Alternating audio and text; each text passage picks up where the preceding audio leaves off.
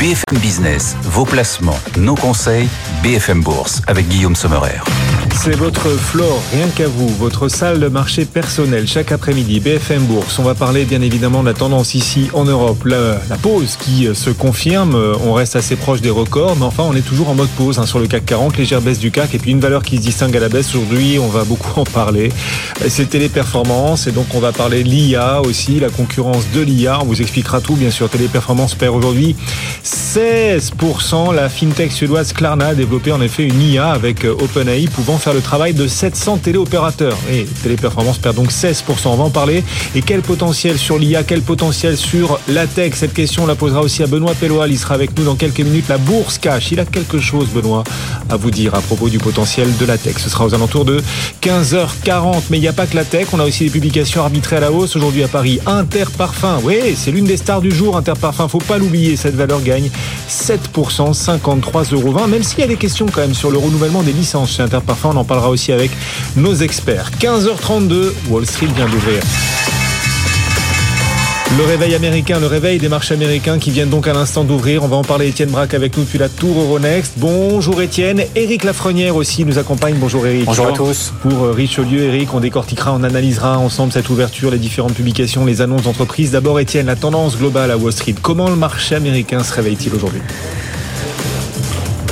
Eh bien écoutez, il se réveille dans le rouge, quelques prises de bénéfices avec euh, trois indices américains qui ouvrent en légère baisse, moins 0,5% pour le Dow Jones qui perd les 39 000 points, 38 765 points. Vous avez un indice Nasdaq qui perd 0,5% sous les 16 000 quand le S&P tient pour l'instant euh, les 5 000 points malgré une baisse de 0,3%. Beaucoup de prudence, quelques prises de, bénéfices après les records euh, qui ont été touchés lors de ces dernières séances. Et puis surtout, vous avez des investisseurs qui attendent avec beaucoup d'impatience l'inflation américaine. Demain, ça sera euh, à 14h30. Du côté des valeurs, dans un instant, nous reviendrons bien sûr sur euh, Apple, sur l'intelligence artificielle, sur ce titre Beyond Meat qui gagne plus de 60% dans les premières minutes de cotation. Mais avant, quelques publications euh, qui sont intéressantes, notamment eBay qui gagne un peu plus de 5% avec des ventes de fin d'année qui ont profité aussi de e-commerce. Donc le titre qui revient de loin gagne un peu plus de 5% dans les premières minutes de cotation. Et la Lilly continue de reculer malgré une annonce intéressante de son patron qui vise désormais le marché indien pour son traitement euh, anti-obésité. Et puis un mot quand même, Guillaume, vous qui adorez les crypto-monnaies, sur les valeurs Bitcoin, avec notamment une très belle hausse pour MicroStrategy qui gagne un peu plus de 6%, quand Coinbase gagne un peu plus de 3%, avec euh, le Bitcoin qui est sur des plus hauts de 2021, puisqu'il a retouché euh, la barre symbolique des 60 000 dollars. Effectivement, impressionnant. Impressionnant ce Bitcoin qui n'est plus très loin lui aussi de son plus haut historique, le plus haut historique 69 000 dollars. Ben là, on a reconquis les, les 60 000. Mine de rien, on en reparlera un petit peu d'ailleurs au cœur de BFM Bourse. Et puis bien sûr, Amaury en parlait avec ses experts dans le club BFM Crypto il y a, il y a quelques minutes. Le replay est à suivre d'ailleurs sur notre site BFM Business. Éric Lafrenière avec nous. Ça va Éric? Ça va très bien. Dans les marchés, les marchés américains, alors qui eux aussi sont en mode pause, un proche des records pour le S&P 500, mais là on reprend son souffle. On a un chiffre américain, le PIB américain du quatrième trimestre, qui a été révisé, mais à peine. Révisé à la baisse, on passe de 3,3 à 3,2%. Oui, c'était une deuxième lecture, donc euh, on était attendu à changer, euh, légère baisse.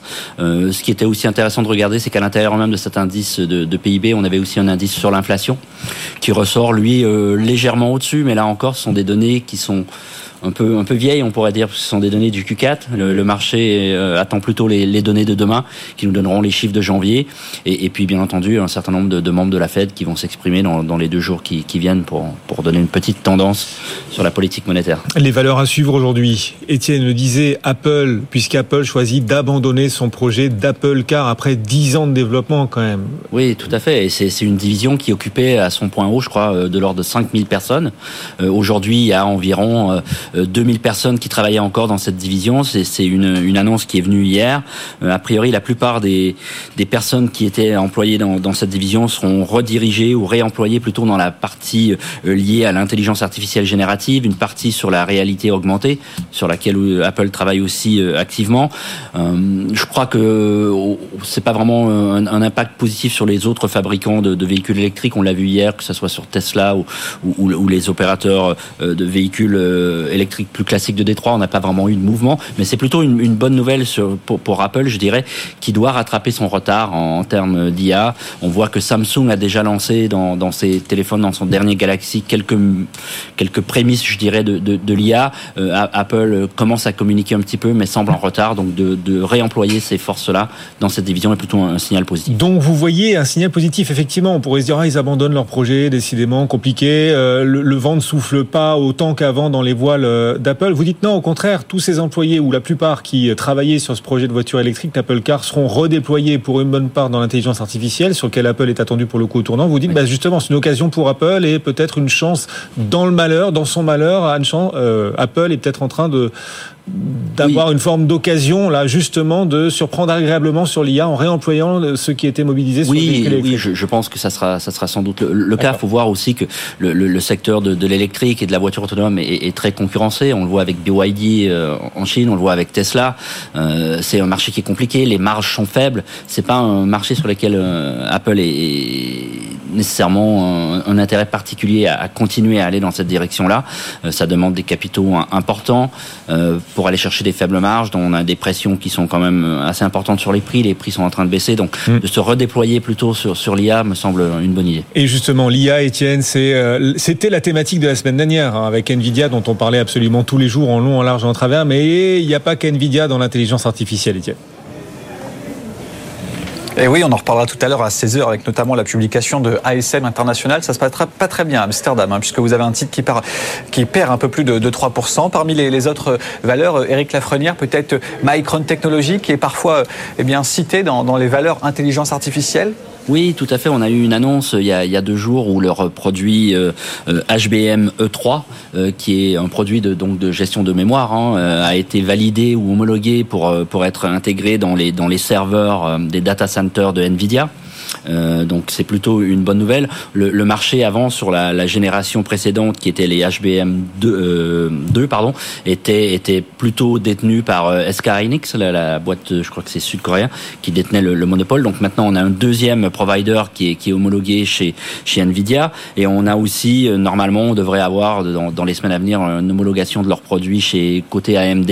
Donc il y a un événement aussi intéressant. Mais au-delà de tout ça, ce qu'on constate, euh, il y a un mouvement qui va prendre peut-être encore un peu de temps, mais on veut bouger de l'IA dans les data centers, ce qu'on appelle le edge AI, donc sur les appareils, donc délocaliser une partie de l'AI, que ce soit sur les téléphones mmh. portables, les objets connectés.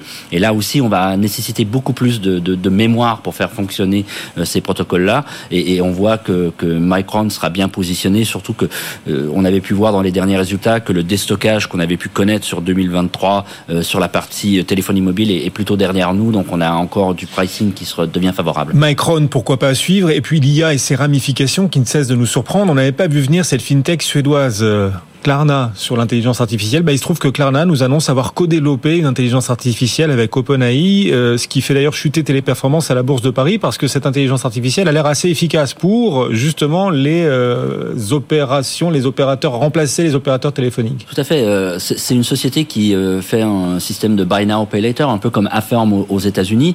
Et ils ont annoncé justement avoir traité, je crois que c'est de l'ordre de 2,3 millions de réclamations par leur service client via l'IA, via leur nouvel outil d'IA. Ça représente environ le, le, travail de 700, 700 agents et ça a traité environ deux tiers des demandes euh, depuis que l'outil a été mis en place. Oui, sur des services après-vente notamment. Exactement, oui, c'est sur la partie euh, service après-vente. Donc euh, on, on, voit que effectivement, je peux comprendre pourquoi une, une, boîte comme Téléperf peut, peut être sous pression. Euh, L'IA, on est encore aux prémices. On, moi, j'utilise Copilot régulièrement et, et c'est vrai que c'est un gain de productivité, des gains de temps parfois énormes quand on recherche des informations. Oui. Et, et, et, on l'a vu, cette société, on, on l'évoquait, cherche à peut-être ce côté aux États-Unis. Effectivement, Klarna, dont on parle pour une future introduction en bourse, une entreprise européenne, une de plus qui choisirait Wall Street pour euh, ce, ce, voilà. Oui, c'est une tendance. Affronter les investisseurs. Ouais. Oui, c'est une tendance qu'on qu voit depuis quelques mois déjà. On l'avait vu avec ARM au mois de septembre. Mm. On l'avait vu avec Birkenstock. On l'a vu plus récemment avec euh, une, une société euh, Flutter Entertainment UK et puis Amer Sport. Euh, donc on a cette tendance qui se met en place. Étienne, une valeur à ne pas rater aujourd'hui sur le marché américain dont on rappelle qu'il a ouvert il y a maintenant une petite dizaine de minutes en légère baisse, moins 0,3 pour le moins 0,3% sur le S&P 500. Cette valeur à ne pas rater, c'est Beyond Meat.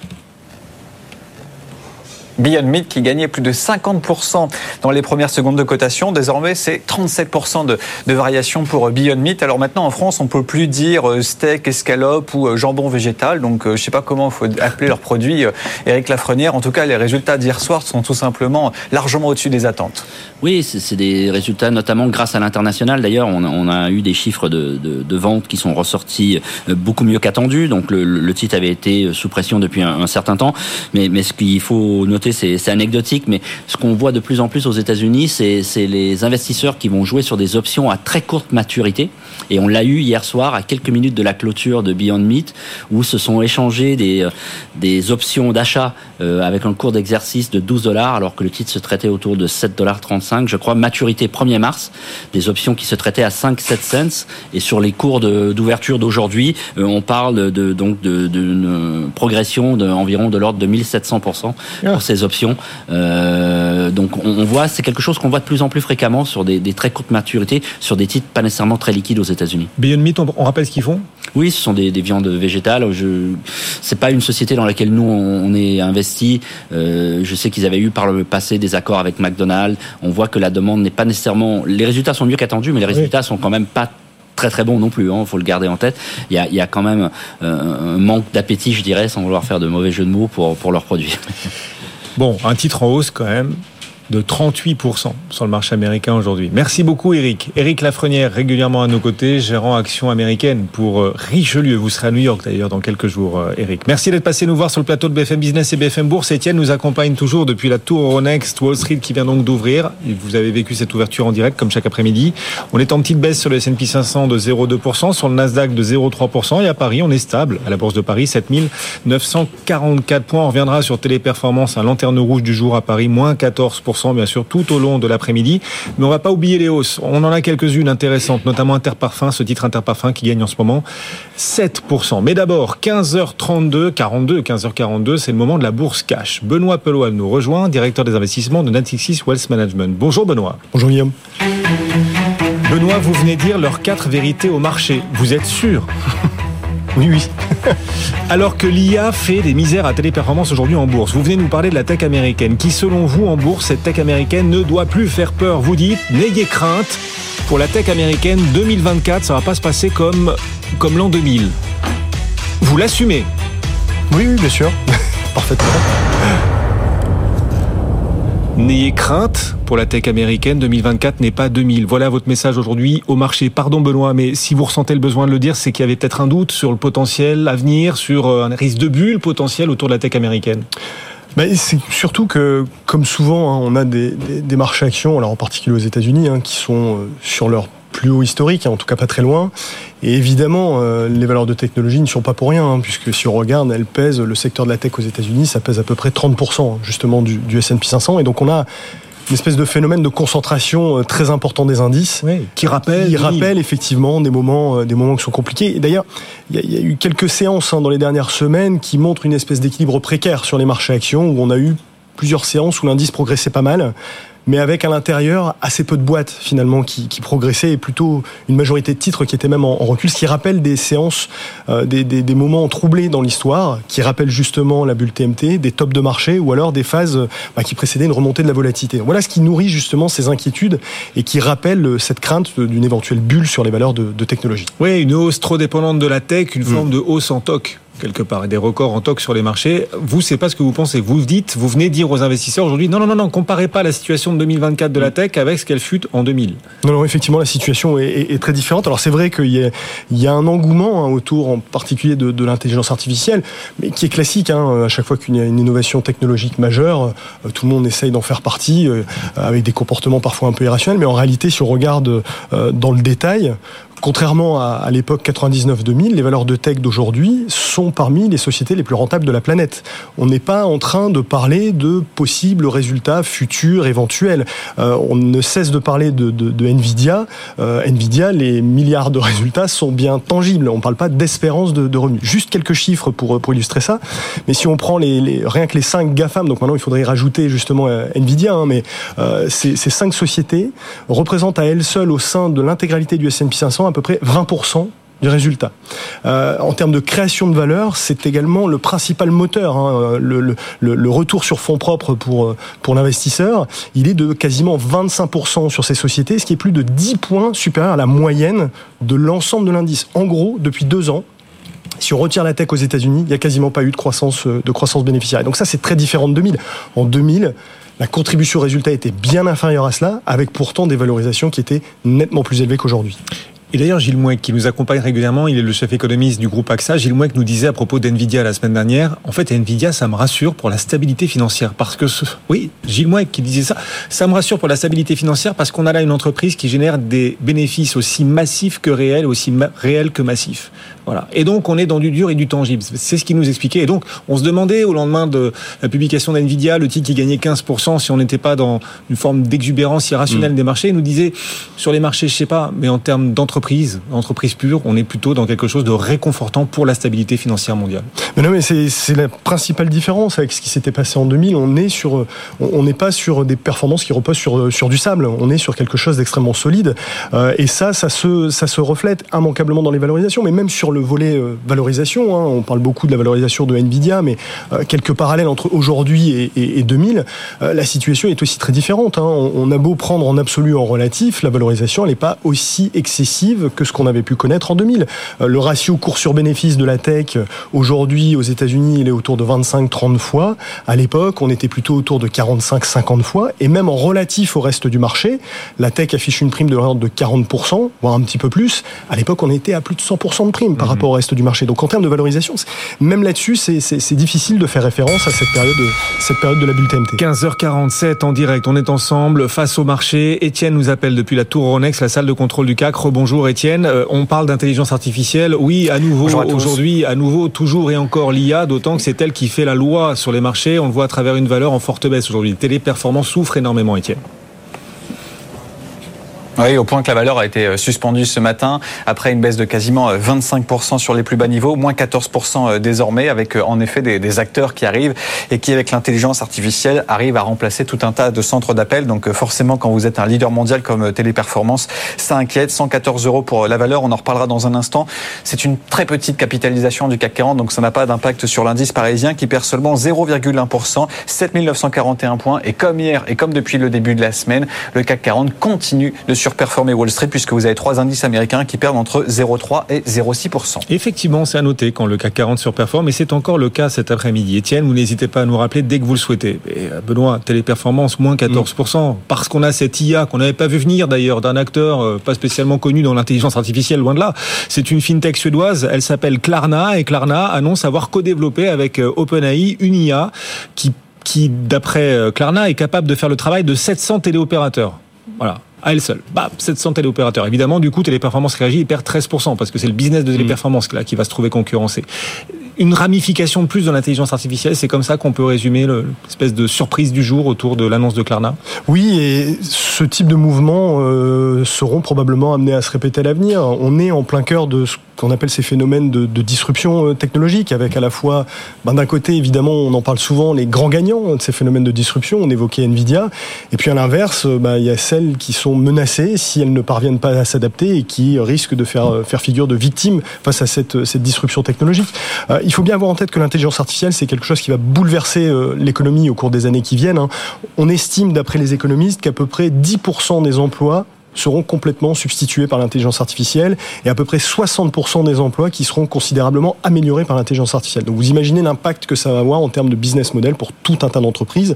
Certains vont en profiter, d'autres vont justement, justement en souffrir. Bien sûr. Et la tech américaine est aux avant-postes. Alors vous parlez des 7 magnifiques en nous expliquant, et c'est votre propos aujourd'hui aux investisseurs, c'est le message que vous voulez leur faire passer. On n'est mm. pas comme en 2000. Là, les, bénéfices sont là, les 7 magnifiques, la tech américaine sont très solides. Sauf que depuis le début de l'année, euh, on a trois des 7 magnifiques qui reculent en bourse. Mm. Apple recule en bourse depuis le 1er janvier, mine de rien. Tesla recule en bourse. Alphabet, la maison mère de Google, aussi recule en bourse depuis le 1er janvier. Est-ce que c'est pas le signe quand même de première brèche?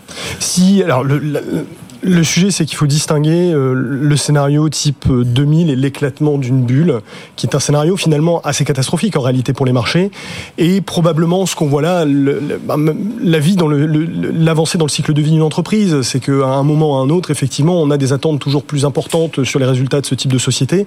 Euh, elles ne vont pas être capables de battre les attentes en permanence. Il y aura immanquablement euh, des déceptions, et c'est pour nous justement plutôt un risque de consolidation, voire de correction qu'on a sur ces entreprises, beaucoup plus que le risque d'éclatement d'une bulle qui viendrait considérablement dégonfler les valorisations pendant une période prolongée. Si bulle il y a, enfin c'est la définition d'une bulle, on le saura mm. qu'après, on le saura qu'une fois qu'elle aura éclaté, ou on est vraiment certain aujourd'hui que ce n'en est pas une et on peut le, le dire en amont avant que si bulle il y avait, euh, on aurait une forme d'éclatement. Vous êtes certain qu'on n'est pas en bulle sur la tech américaine aujourd'hui? On peut jamais être certain, bien évidemment, mais en tout cas, on n'a pas les, les phénomènes d'appétit pour le risque excessif qu'on a pu connaître et qui sont caractéristiques des phénomènes de bulle. Hmm. Un, dernier exemple hein, pour illustrer cela, mais euh, on est face à une sous-performance très nette des petites et moyennes capitalisations aujourd'hui, à peu près partout, et c'est particulièrement vrai aux États-Unis.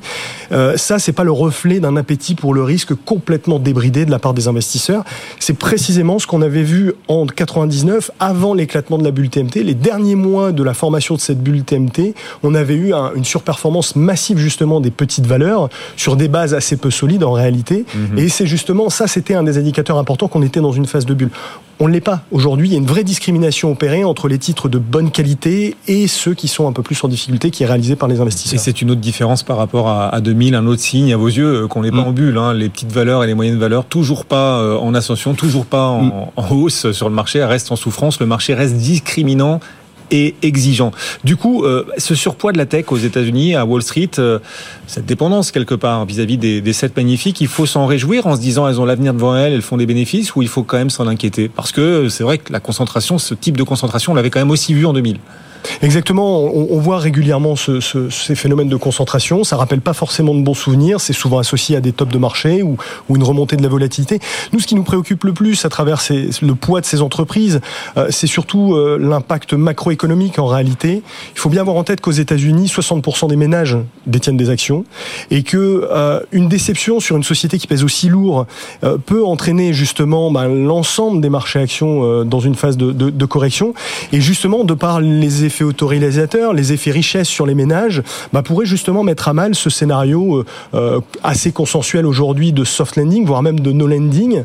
Et donc c'est plus ça qui nous préoccupe fondamentalement sur le secteur de la technologie. Mm. On a encore des leviers. C'est un secteur qui a changé de statut, qui offre une grande qualité et une visibilité, et qui euh, bah, justement en, plus dispose d'un boulevard en termes de réduction de coûts pour justement protéger ses résultats dans un environnement plus adverse. Et à venir devant nous sans doute des baisses de taux qui pourraient aider aussi. Qui serait un soutien puissant effectivement au secteur. plus effectivement. Benoît Peloil avec nous aujourd'hui pour Natixis Wealth Management. Merci beaucoup Benoît d'être passé nous voir. Vous parlez cash aux investisseurs aujourd'hui. Non, nous ne sommes pas en 2000, la tech US. N'en ayez pas peur comme vous pouviez peut-être en avoir peur en 2000. La situation aujourd'hui est bien différente d'à l'époque. Merci beaucoup Benoît. Le CAC 40 est en petite baisse mais à peine de 0,03%. On vous interroge aussi sur nos réseaux sociaux à propos d'Apple. Si vous êtes abonné à notre fil LinkedIn ou notre fil X, vous pouvez vous abonner bien sûr si vous n'êtes pas encore. On vous parle d'Apple qui renonce donc à son Apple Car, sa voiture électrique, son projet Titan. C'est ainsi que Apple l'avait baptisé. Et on en profite pour vous demander si les voitures électriques en bourse, bah, vous avez envie d'y aller. Et si vous y allez, si vous y allez avec l'accélérateur ou au contraire les deux pieds sur le frein, continuez de voter. Apportez-nous vos arguments en commentaire, on rebondira dessus notamment à partir de 16h30 avec l'ensemble de la famille BFM Bourse, les véhicules électriques en bourse. Est-ce que ça vous attire ou est-ce que vous vous en méfiez désormais? Vos commentaires sont tous les bienvenus bien sûr. 15h53, le CAC fait mieux que Wall Street, Wall Street recule, le CAC est stable. BFM Bourse, Culture Bourse. Et notre ministre de la Culture, Bourse, Culture Bourse, chaque après-midi, c'est Julie Cohen-Horton. Bonjour Julie. Bonjour Guillaume, rien que ça. Bonjour à, tous. À toutes vos questions, effectivement, les questions que vous nous envoyez jour après jour. Et vous êtes de plus en plus nombreux à nous écrire, à nous envoyer vos questions pour avoir des idées, pour structurer vos portefeuilles d'investissement. Et ça tombe très bien parce que nous, on a les experts pour vous aider à y voir plus clair. Et pour ça, vous le savez désormais, vous avez deux options. Vous nous écrivez à l'adresse bfmbourse.bfmbusiness.fr ou bien au QR code qui s'affiche sur votre écran si vous en regardez à la télévision. Alors aujourd'hui, une question sur un groupe qui va publier ce soir après la clôture à surveiller, donc le groupe EFAGE. Oui, c'est Pierre qui nous l'a euh, adressé. À... Pierre. Il veut savoir ce qu'il faut penser d'Eiffage, puisque Eiffage qui a donc conclu quand même beaucoup de contrats ces derniers mois et dont le chiffre d'affaires a augmenté, hein, plus de 7% l'an dernier. Pourtant, Pierre, il dresse un constat, le titre monte peu et il veut comprendre pourquoi. Thibaut François pour Fastea Capital est avec nous. Bonjour Thibaut. Bonjour Julie, bonjour Guillaume. Bonjour. Bah, Thibaut, alors du coup, comment vous expliquez ce décalage entre les bons résultats euh, des phages et ce cours hein, qui évolue plutôt à la baisse autour de 96,50 euros aujourd'hui? Bah écoutez, Pierre euh, fait bien de se poser la question euh, parce que d'un point de vue fondamental, effectivement, il n'y a aucune raison que le titre ne soit, soit, on va dire, en dessous de 100 euros. Euh, on était à plus de 110 euros euh, en 2000, euh, on va dire juste avant le Covid 2020. C'est un repère, on va dire, pour à peu près toutes les toutes les valeurs boursières. depuis, Eiffage est 15% en termes de chiffre d'affaires au-delà de 2019, 25% en EBITDA au-delà de 2019. On est sur des valorisations qui sont extrêmement faibles pour Eiffage. Et vous l'avez dit, le carnet de commandes ne cesse de grossir pour pour Eiffage. Euh, les marges sont au rendez-vous, euh, donc tout va bien pour Eiffage. Et, c'est ça le, problème, c'est que Eiffage n'est pas une valeur du luxe, n'est pas une valeur technologique. Et donc aujourd'hui, bah, ça a peu d'intérêt en bourse. Donc c'est pour ça que je pense que le titre réagit plutôt mal depuis euh, depuis 2019. Mais en tout cas, les fondamentaux sont extrêmement solides pour pour le groupe Eiffage. Alors du coup, des fondamentaux solides, est-ce qu'on y va quand même? Clairement oui, clairement oui. Alors je, je, je n'aime pas forcément acheter la veille d'une publication et encore moins quelques heures avant une publication. Mais effectivement, Eiffage, c'est un super dossier. Les ratios de valorisation sont extrêmement faibles. Euh, on est à moins de six fois les bidas euh, sur sur le dossier.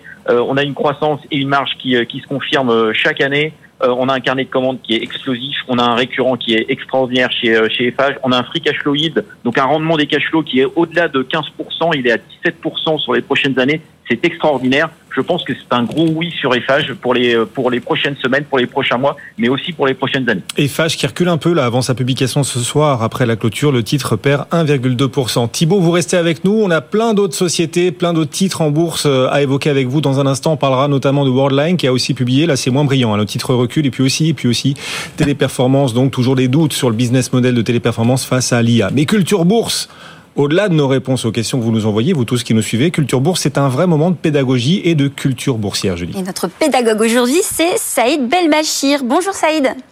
Bonjour. Alors vous êtes directeur de l'animation euh, réseau pour OFI Invest AM et vous êtes venu nous parler bourse et superstition.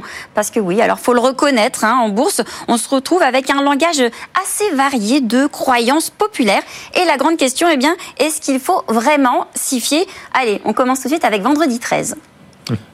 Vendredi 13, effectivement, une expression qui donne des frissons. Euh, il faut savoir que la superstition, ce n'est pas l'apanage des marchés financiers. C'est dans la vie de tous les jours. Euh, d'ailleurs, en venant euh, vous voir, j'ai croisé un chat noir, je suis passé sous une échelle, j'ai failli casser un miroir. Bref, je touche du bois. J'espère que ça va bien se passer. Et la question, elle est légitime. Hein. Le vendredi 13, est-ce que c'est un bon ou un mauvais jour en termes d'investissement sur la bourse? Je vais vous répondre tout de suite, c'est un jour comme les autres toutes les études le montrent, que ce soit sur le CAC 40 depuis sa création en 1987 ou sur le S&P 500 sur des périodes longues de 50 ans, les vendredis 13, ça ne rapporte pas plus que les autres jours en moyenne et ça ne rapporte pas moins. Ça marche pour les jeux de hasard. C'est vrai que quand on joue au loto, on voit que le vendredi 13, c'est un jour qui est très joué, mais rien à voir avec la bourse qui n'est pas un jeu de hasard. Bon alors premier mythe euh, cassé, ça euh, c'est fait. Bon, on va passer au rallye de fin d'année. Bon, l'année dernière, on en a eu un beau quand même de fin de rallye de fin d'année, donc on peut y croire. Alors on peut y croire, oui. Euh, là pour le coup, ça se vérifie. Le mois de décembre, il faut le savoir, c'est le meilleur mois boursier de l'année depuis toujours, ça se vérifie. Alors il y a deux raisons. La première, c'est de la finance comportementale. C'est que bon, ben, c'est la fin de l'année. Euh, on sait que les fêtes approchent. On a le moral. On a envie d'acheter des actions. On a envie d'investir. Puis il y a une explication technique aussi. C'est le window dressing. Qu'est-ce que c'est le window dressing? Ce sont euh, les institutions financières les fonds de pension par exemple, qui se mettent à acheter tout plein d'actions, à faire des achats malins en fin d'année, eh bien pour euh, euh, en quelque sorte montrer la meilleure photo possible au 31-12. Alors attention, le mois de décembre, ça n'a pas toujours été un très bon mois. C'est souvent un bon mois, mais on a connu des mauvais mois de décembre. Je vous rappelle, décembre 2018 qui a été un très mauvais mois parce que guerre commerciale entre les États-Unis et la Chine et aussi les gilets jaunes en France malheureusement. un mini dernier en 15 secondes pour la suite, cette histoire de quatre sorcières. Allez, en 15 secondes, les quatre sorcières, n'imaginez pas des dames arrivant avec des balais. c'est tout simplement une période à la fin de chaque trimestre, le troisième vendredi du dernier mois de chaque trimestre, très exactement, donc mars, juin, euh, septembre, décembre, vous avez euh, quatre très gros contrats euh, quatre très gros produits dérivés qui arrivent à terme, qui se débouclent. Et au moment de ce débouclage, comme ça se fait un petit peu en même temps, vous avez plus de volatilité, vous avez donc plus de volume aussi. Euh, dans le temps, hein, quand ça se faisait vraiment en même temps, on avait parfois des mauvaises journées, mais finalement, on se rend compte que cette tendance, tendance s'est un petit peu estompée parce que euh, la programmation des algorithmes fait que tout ne se superpose plus comme avant aujourd'hui. Donc les, les quatre sorcières ne sont plus, donc du balai, les quatre sorcières. Merci beaucoup euh, Saïd Belbachir pour Ophi Invest AM et on vous retrouve très prochainement pour un nouveau moment de pédagogie. Culture Bourse, voilà, la pédagogie financière chaque jour aux alentours de 15h50 à retrouver aussi euh, sur nos plateformes digitales et en replay partout. Julie Cohen-Horton et ses experts. Merci Julie. Merci Guillaume. À demain pour de nouvelles aventures. Merci beaucoup Saïd. Bon retour. Le CAC 40 est toujours quasi stable. On fait mieux Wall Street qui recule un tout petit peu. On va se rebrancher à la séance du jour dans un instant, dans moins de deux minutes. Vous pouvez nous suivre aussi sur bfmbourse.com et cet article consacré à Worldline avec une croissance encore décevante, des cibles sans saveur pour la suite. Worldline signe un des plus forts replis du marché à la Bourse de Paris. L'article est consultable, bien sûr. On se retrouve dans un instant. À tout de suite.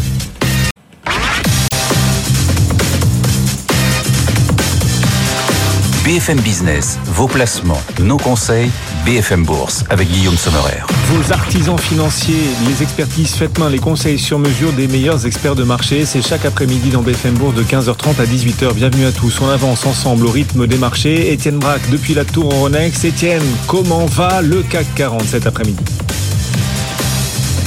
Eh écoutez, il est en légère baisse, moins 0,1%, mais c'est un calme apparent puisque depuis ce matin, l'indice parisien fait du yo-yo et cherche à se trouver euh, une tendance. 7942 points à l'instant pour le CAC 40 qui néanmoins surperforme très clairement Wall Street comme depuis le début de la semaine. Effectivement, les États-Unis qui euh, digèrent la révision très légère, hein, très très légère de la croissance américaine du quatrième trimestre. Bon, révisé, allez, gentiment de 3,3 à 3,2% cette euh, croissance. On en parlera avec Patrice Gautry, il sera avec nous dans quelques minutes. Elle est quand même très robuste. Hein très solide cette croissance américaine, toujours malgré les nombreuses hausses de taux de la Fed. On reparlera d'intelligence artificielle. Ah, on aimerait euh, pouvoir ne pas vous en parler parfois, mais c'est compliqué. On n'avait pas prévu d'en parler spécialement aujourd'hui, sauf que, sauf que, en fin de matinée, Téléperformance d'un coup s'est mis à décrocher en bourse et cet après-midi, Téléperformance perd 15% parce qu'on a une IA un peu inattendue là, qui vient déstabiliser ce titre Téléperformance. Effectivement, une fintech suédoise qui a développé avec OpenAI une IA qui pourrait concurrencer Téléperf. On en parlera dans quelques minutes. Bien sûr, tous nos experts sont mobilisés. On aurait aimé aujourd'hui ne pas parler d'IA, mais c'est impossible. C'est le marché. C'est le marché qui fait l'actualité, qui dicte sa loi. On parlera aussi du Bitcoin, tiens, qui lui franchit à la hausse les 60 000 dollars. Oui, ça y est, les 60 000 dollars sont reconquis sur le Bitcoin, qui lui aussi, comme les marchés financiers traditionnels, on va dire, qui lui aussi est proche de ses records. Le Bitcoin, on en parlera aussi avec nos experts. On est à vos côtés, bienvenue à tous, on joue dans votre camp. BFM Bourse, vos placements, nos conseils sur BFM Business.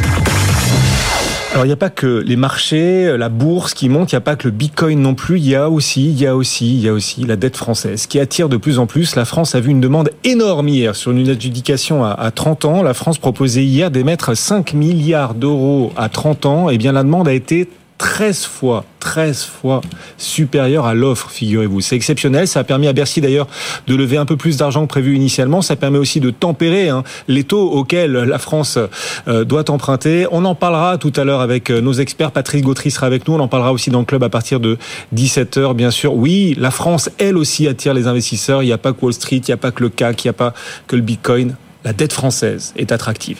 Étienne, à la Bourse de Paris aujourd'hui, c'est un statu quo. Le CAC 40 poursuit sa pause.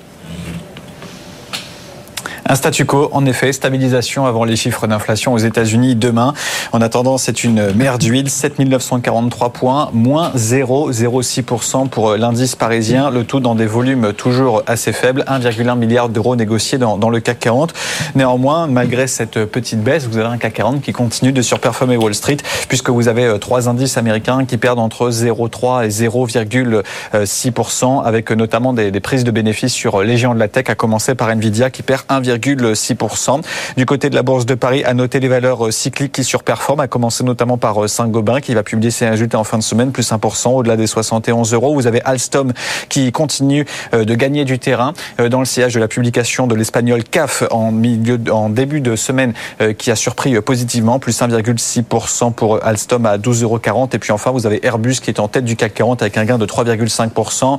Euh, plusieurs informations, on en reparlera dans un instant autour d'Atos, un contrat en Californie, des niveaux techniques et puis euh, un titre qui revient proche de son plus haut historique à 153 euros. Du côté du pétrole, ça se stabilise, plus 0,5% à 83 dollars. Et puis hors CAC 40, à noter l'envolée du titre Interparfum qui gagne quasiment 7% à 53 euros avec un groupe qui est confiant pour cette année grâce notamment à la licence Lacoste qui va euh, permettre de booster un petit peu ses ventes. Donc tout ça, ça profite à la valeur. C'est la plus forte hausse du SBF. Effectivement, on va en parler avec Thibaut François. Il est avec nous depuis les bureaux de Fastea Capital. Bonjour Thibaut. Bonjour Interparfum, on a une question d'auditeur d'ailleurs. Il s'appelle Niap. Il nous a écrit sur le fil X BFM Bourse. Il nous dit Niap, oui, les résultats d'Interparfum sont assez spectaculaires, positifs. Le titre progresse cet après-midi de 7%. Mais lui, il s'interroge, cet auditeur, sur le renouvellement des licences. Il estime qu'Interparfum n'en dit pas grand-chose. Est-ce qu'il faut s'en inquiéter? Thibaut faut toujours s'inquiéter un petit peu du renouvellement des licences, euh, c'est évident, ça fait partie du business d'Interparfum.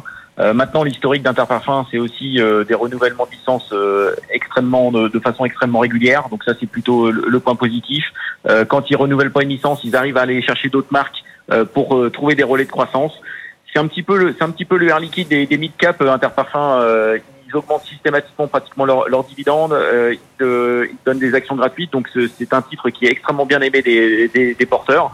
Euh, donc euh, on va dire qu'on fait confiance au, au, management sur, sur le dossier Interparfum, même si c'est vrai que les, licences ne sont toujours pas renouvelées et que le, le, les niveaux de valorisation sont un petit peu plus contraignants sur les niveaux courts actuels. 7% la hausse d'Interparfum. Ceux qui nous suivent à la radio, c'est avec BFM Business, c'est aussi à la télévision. Oui, belle hausse d'Interparfum. Une des meilleures performances du jour sur le marché parisien. Est-ce que vous estimez, Thibault, à 53,20 euros au cours actuel, qu'il faut encore renforcer cette valeur ou on appuie sur le frein quand même? Non, on, est, plutôt prudent sur, euh, sur le dossier. Le titre a bien réagi, c'est super. Les publications est encore une fois très bonne. Euh, ils vont en redonner encore euh, aux actionnaires, donc ça c'est plutôt des, bonnes nouvelles. Donc c'est intégré dans les cours actuels. Maintenant, pour, euh, pour se projeter un petit peu plus sur Interparfum, il va falloir en savoir plus sur le renouvellement des licences Tant que c'est pas fait, euh, pour nous, euh, on reste à l'écart du, du, dossier. Il faut qu'on parle aussi de la plus forte baisse, évidemment, téléperformance qui recule de 15%. Cette fintech suédoise qui nous annonce avoir développé une intelligence artificielle avec OpenAI, intelligence artificielle capable de se substituer, euh, dit euh, cette fintech, se substituer à 700 téléopérateurs. Alors évidemment, le marché se dit, waouh, un concurrent encore à venir là sur l'intelligence artificielle face à, à téléperformance. Ce titre téléperf en pâtit et perd plus de 15%, on le disait cet après-midi. On l'avait pas vu venir cette nouvelle intelligence artificielle de la part de cette fintech-là. Est-ce que ces ramifications innombrables de l'IA doivent effectivement euh, inquiéter sur l'avenir de Téléperformance, d'après vous? Non, absolument pas. Moi, je suis, extrêmement positif sur, le groupe Téléperformance. Euh, encore une fois, la fintech aujourd'hui, euh, la news du la jour, c'est une news qui est déjà sortie au mois d'octobre l'année dernière. c'est une fintech effectivement qui utilise l'intelligence artificielle, comme l'utilise aujourd'hui Téléperformance. Alors bien sûr, euh, l'impact sur téléperformance à court terme de l'intelligence artificielle, en tout cas sur la croissance du chiffre d'affaires et des résultats, ne va pas être aussi spectaculaire que qu'on peut l'avoir sur une fintech. Euh, je rappelle que téléperformance aujourd'hui, euh, c'est 1,7 milliard euh, d'EBITDA euh, sur sur sur l'année 2023. Euh, la publication va, va avoir lieu la semaine la, semaine prochaine. on parle de on parle d'un impact sur la fintech suédoise dans une bonne année, donc cette année en 2024 de 40 millions de dollars. Donc on est sur des années-lumière de, de, de, chiffres par rapport à un Téléperformance. Téléperformance investit chaque année dans la R&D euh, et ils investissent aussi avec des partenariats avec, euh, avec les grands de, de, de la tech. Donc aujourd'hui, pour, pour nous, c'est une grosse préférence pour Téléperformance et je trouve pas logique aujourd'hui qu'un titre comme Téléperformance, qui fait partie du CAC 40, perd de 30%, donc 2 milliards de capi, juste sur une news euh, liée à une fintech suédoise. Effectivement, parce qu'on voit ce titre là en direct, il perd actuellement 15%, euh, mais tout à l'heure, le titre Téléperformance perdait quasiment, euh, quasiment 30%, effectivement, en fin de matinée. Etienne, on vous retrouve à nouveau à la, à la tour Euronext. Téléperformance cet après-midi, Etienne, est de loin, de loin, la plus forte baisse du CAC 40. Eh oui, mais le titre est bien loin des moins 28% de ce matin, c'est moins 14%. Alors c'est toujours la, douche froide, 114 euros. C'est assez intéressant en termes de communication de, de voir euh, Téléperformance, puisque alors que le titre a été suspendu pendant euh, trois quarts d'heure ce matin, dans un communiqué, euh, Téléperformance a indiqué qu'ils étaient présents. Hein. Ils avaient des équipes mobilisées sur l'intelligence artificielle, et puis surtout, ils donnent rendez-vous à leurs actionnaires le 6 mars prochain pour les résultats 2023, et puis pour les perspectives, et puis surtout, ils terminent le communiqué en disant, n'oubliez pas qu'on fait un programme de rachat d'actions de 500 millions d'euros. Hein, donc, euh, à qui veut l'entendre, on est confiant pour les prochaines semaines. En tout cas, est-ce que ce communiqué est l'explication de la reprise du titre? En tout cas, vous êtes quand même passé de moins 28 à, moins 14. Ça sera intéressant de voir la, la réaction du titre dans les prochaines heures. Effectivement. Une dernière valeur à suivre aujourd'hui, Thibault. ASMI dans les semi-conducteurs, champion européen, équipementier en fait de l'industrie des semi-conducteurs superbe. Enfin, euh, j'ai presque envie de dire sur SMI, c'est tout comme d'habitude, euh, une bonne publication. Il euh, n'y a pas de surprise particulière, en tout cas jamais de, de mauvaise surprise ou presque sur SMI. toujours de la croissance, toujours des marges stratosphériques sur le dossier. maintenant, les niveaux de marge vont avec les niveaux de valorisation. Ils sont aussi assez stratosphériques. Donc, il faudrait pas qu'il y ait un jour, on va dire, un ralentissement croissance et marge. Mais en tout cas, aujourd'hui, euh, on est toujours sur euh, sur des euh, sur des, des, croissances et surtout des marges qui sont qui sont énormes. Donc bonne visibilité en plus pour pour les années à venir. Donc c'est un c'est un grand oui encore pour ASC. Mais le titre perd 2,5%. Oui, mais des prises de bénéfices, ça arrive aussi. Le ah. marché est quand même un peu plus compliqué aujourd'hui sur la partie tech. on le voit avec la partie la partie Nasdaq qui est c'est un peu plus compliqué avec des prises de bénéfices. Mais effectivement, SMI, donc quelques prises de bénéfices mais en tout cas rien de grave euh, d'un point de vue publication. Et puis dans les paiements, Worldline aussi a, a publié. Euh, qu'est-ce qui cloche? C'est les perspectives sur Worldline? Le titre signe aussi un des plus forts replis à Paris aujourd'hui. Bah, contrairement à SMI, euh, dont on vient de parler à l'instant, le problème de le problème de Worldline, c'est que il n'y a pas de surprise, mais mais notamment parce qu'il n'y a plus de croissance, plus de croissance ou une très faible croissance sur sur Worldline. On voit pas comment ils vont pouvoir accélérer la croissance dans les prochains trimestres. Alors certes, c'est pas cher, certes euh, c'est opéable, mais aujourd'hui, euh, c'est vrai que le momentum est, particulièrement négatif sur le dossier Worldline. Il y a beaucoup de ventes à découvert, donc pour l'instant, euh, euh, on reste à l'écart du dossier. Ce titre Worldline qui avait quitté il y a quelques semaines l'indice CAC 40 d'ailleurs et qui continue de souffrir moins 9% cet après-midi et vous restez donc à l'écart, on l'a compris. Merci beaucoup Thibault de nous avoir accompagné. Thibault François depuis les bureaux de Faster Capital. On remercie aussi Étienne Braque depuis la tour Ronex. N'hésitez pas Étienne à nous rappeler si les évolutions du CAC 40 des marchés le nécessitent. Priorité bien sûr à la séance en direct. Et une idée de valeur en plus, valeur ajoutée, c'est chaque jour à 7h06, 16h16. Denis Scherer est avec nous. Bonjour Denis. Depuis les bureaux d'Idemi Cap. On est ravi de vous retrouver, Denis. Vous proposez aujourd'hui le titre Sword Group. Vous êtes à l'achat sur cette valeur. Euh, est-ce que vous pouvez d'abord nous rappeler ce que fait Sword Group? Oui, bien sûr. Euh, Sword Group, c'est une ESN, donc une entreprise de services numériques, euh, qui a été créée en 2001 par euh, par Jacques Motard, qui est qui est toujours d'ailleurs à la tête du groupe et qui contrôle également 18% du capital. alors, Sword Group a quelques spécificités puisque n'est pas une ESN classique euh, française. Le, groupe n'a plus d'activité opérationnelle en France, euh, mais est avant tout présent à l'international avec des présences fortes sur certaines niches, euh, en particulier en Belgique avec la gestion de, des projets numériques pour les institutions européennes, ainsi que l'événementiel digital pour les, les institutions européennes. Le secteur du oil and gas en Écosse et au Royaume-Uni. Et puis dernière place forte pour euh, Sword, c'est la Suisse où le, le, groupe est très présent euh, dans le luxe et les institutions, euh, puisque le, groupe vient notamment de, de, gagner récemment un, contrat auprès de l'Agence mondiale, mondiale antidopage. L'année 2023 elle a été positive, super croissance organique l'an dernier pour Sword Group. Oui, exactement. Le, le mois dernier, euh, le, groupe a publié son, son chiffre d'affaires euh, annuel qui est qui était en forte croissance. Euh, il est ressorti en, en croissance organique de 19%. on peut comparer à un rythme pour pour le marché français de l'ordre de, de, plus 4%. Donc une, une forte surperformance avec une dynamique positive dans, dans toutes les zones, hein, que ce soit le, le Benelux, la Suisse et le, le Royaume-Uni. À chaque fois des, des croissances à deux chiffres. Et euh, le groupe a également annoncé que sa marge d'EBITDA euh, devrait euh, être supérieure légèrement aux 12% qu'il visait. Donc finalement, tout va bien. Et la génération de cash a également été de, de très bonne facture au, au second semestre, euh, puisque le groupe euh, dispose désormais d'une euh, trésorerie nette qu'on peut qu'on peut évaluer à plus de, de 30 millions d'euros, Mm. euh, contre un peu un peu un peu plus de 15 millions d'euros à la fin du, du premier semestre. Sauf que ce titre Sword Group, il perd en 6 mois 15%. Et on a coutume de dire qu'il n'y a pas de fumée sans feu, Denis. Pourquoi est-ce que vous vous positionnez maintenant à l'achat alors que le titre sous-performe? Eh bien, pourquoi on se positionne à l'achat? Parce que les, les perspectives sont, sont quand même très solides, avec une croissance organique qui euh, devrait encore euh, être d'au moins 13% en 2024, avec une marge d'EBITDA qui devrait se stabiliser, et également à plus long terme un objectif de doublement de chiffre d'affaires d'ici 2028, euh, ce qui signifierait une croissance de, de l'ordre de 14,5% par an. Donc vraiment une croissance forte, des marges solides. Évidemment, l'un des sujets sur le, le dossier était euh, le, la problématique de la génération de, de cash flow, euh, puisque le, le, groupe reverse également pas mal d'intéressement à ses principaux managers.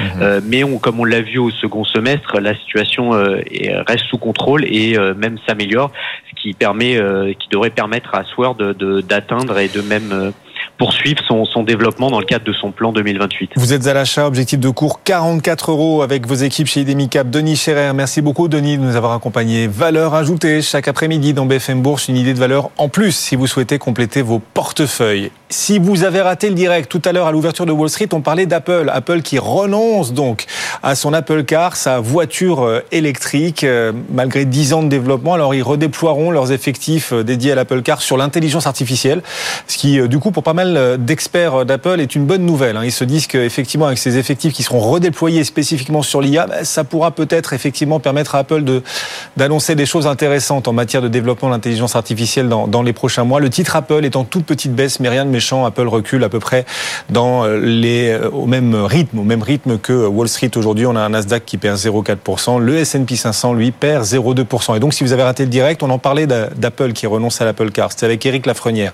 C'était à 15h30. Le replay est disponible. Vous pouvez le consulter si vous le souhaitez sur notre site BFM Bourse, bfmbourse.com. BFM Bourse, l'écho du monde. Et justement, les États-Unis sont vraiment au cœur de l'actualité aujourd'hui puisqu'ils ont publié il y a quelques minutes leur PIB du quatrième trimestre, deuxième estimation. Patrice Gautry est avec nous. Bonjour Patrice. Depuis les bureaux de l'Union bancaire privée. Bon, très légère révision de ce PIB américain du quatrième trimestre. On passe de plus 3,3 à plus 3,2%. Ça reste quand même très très solide.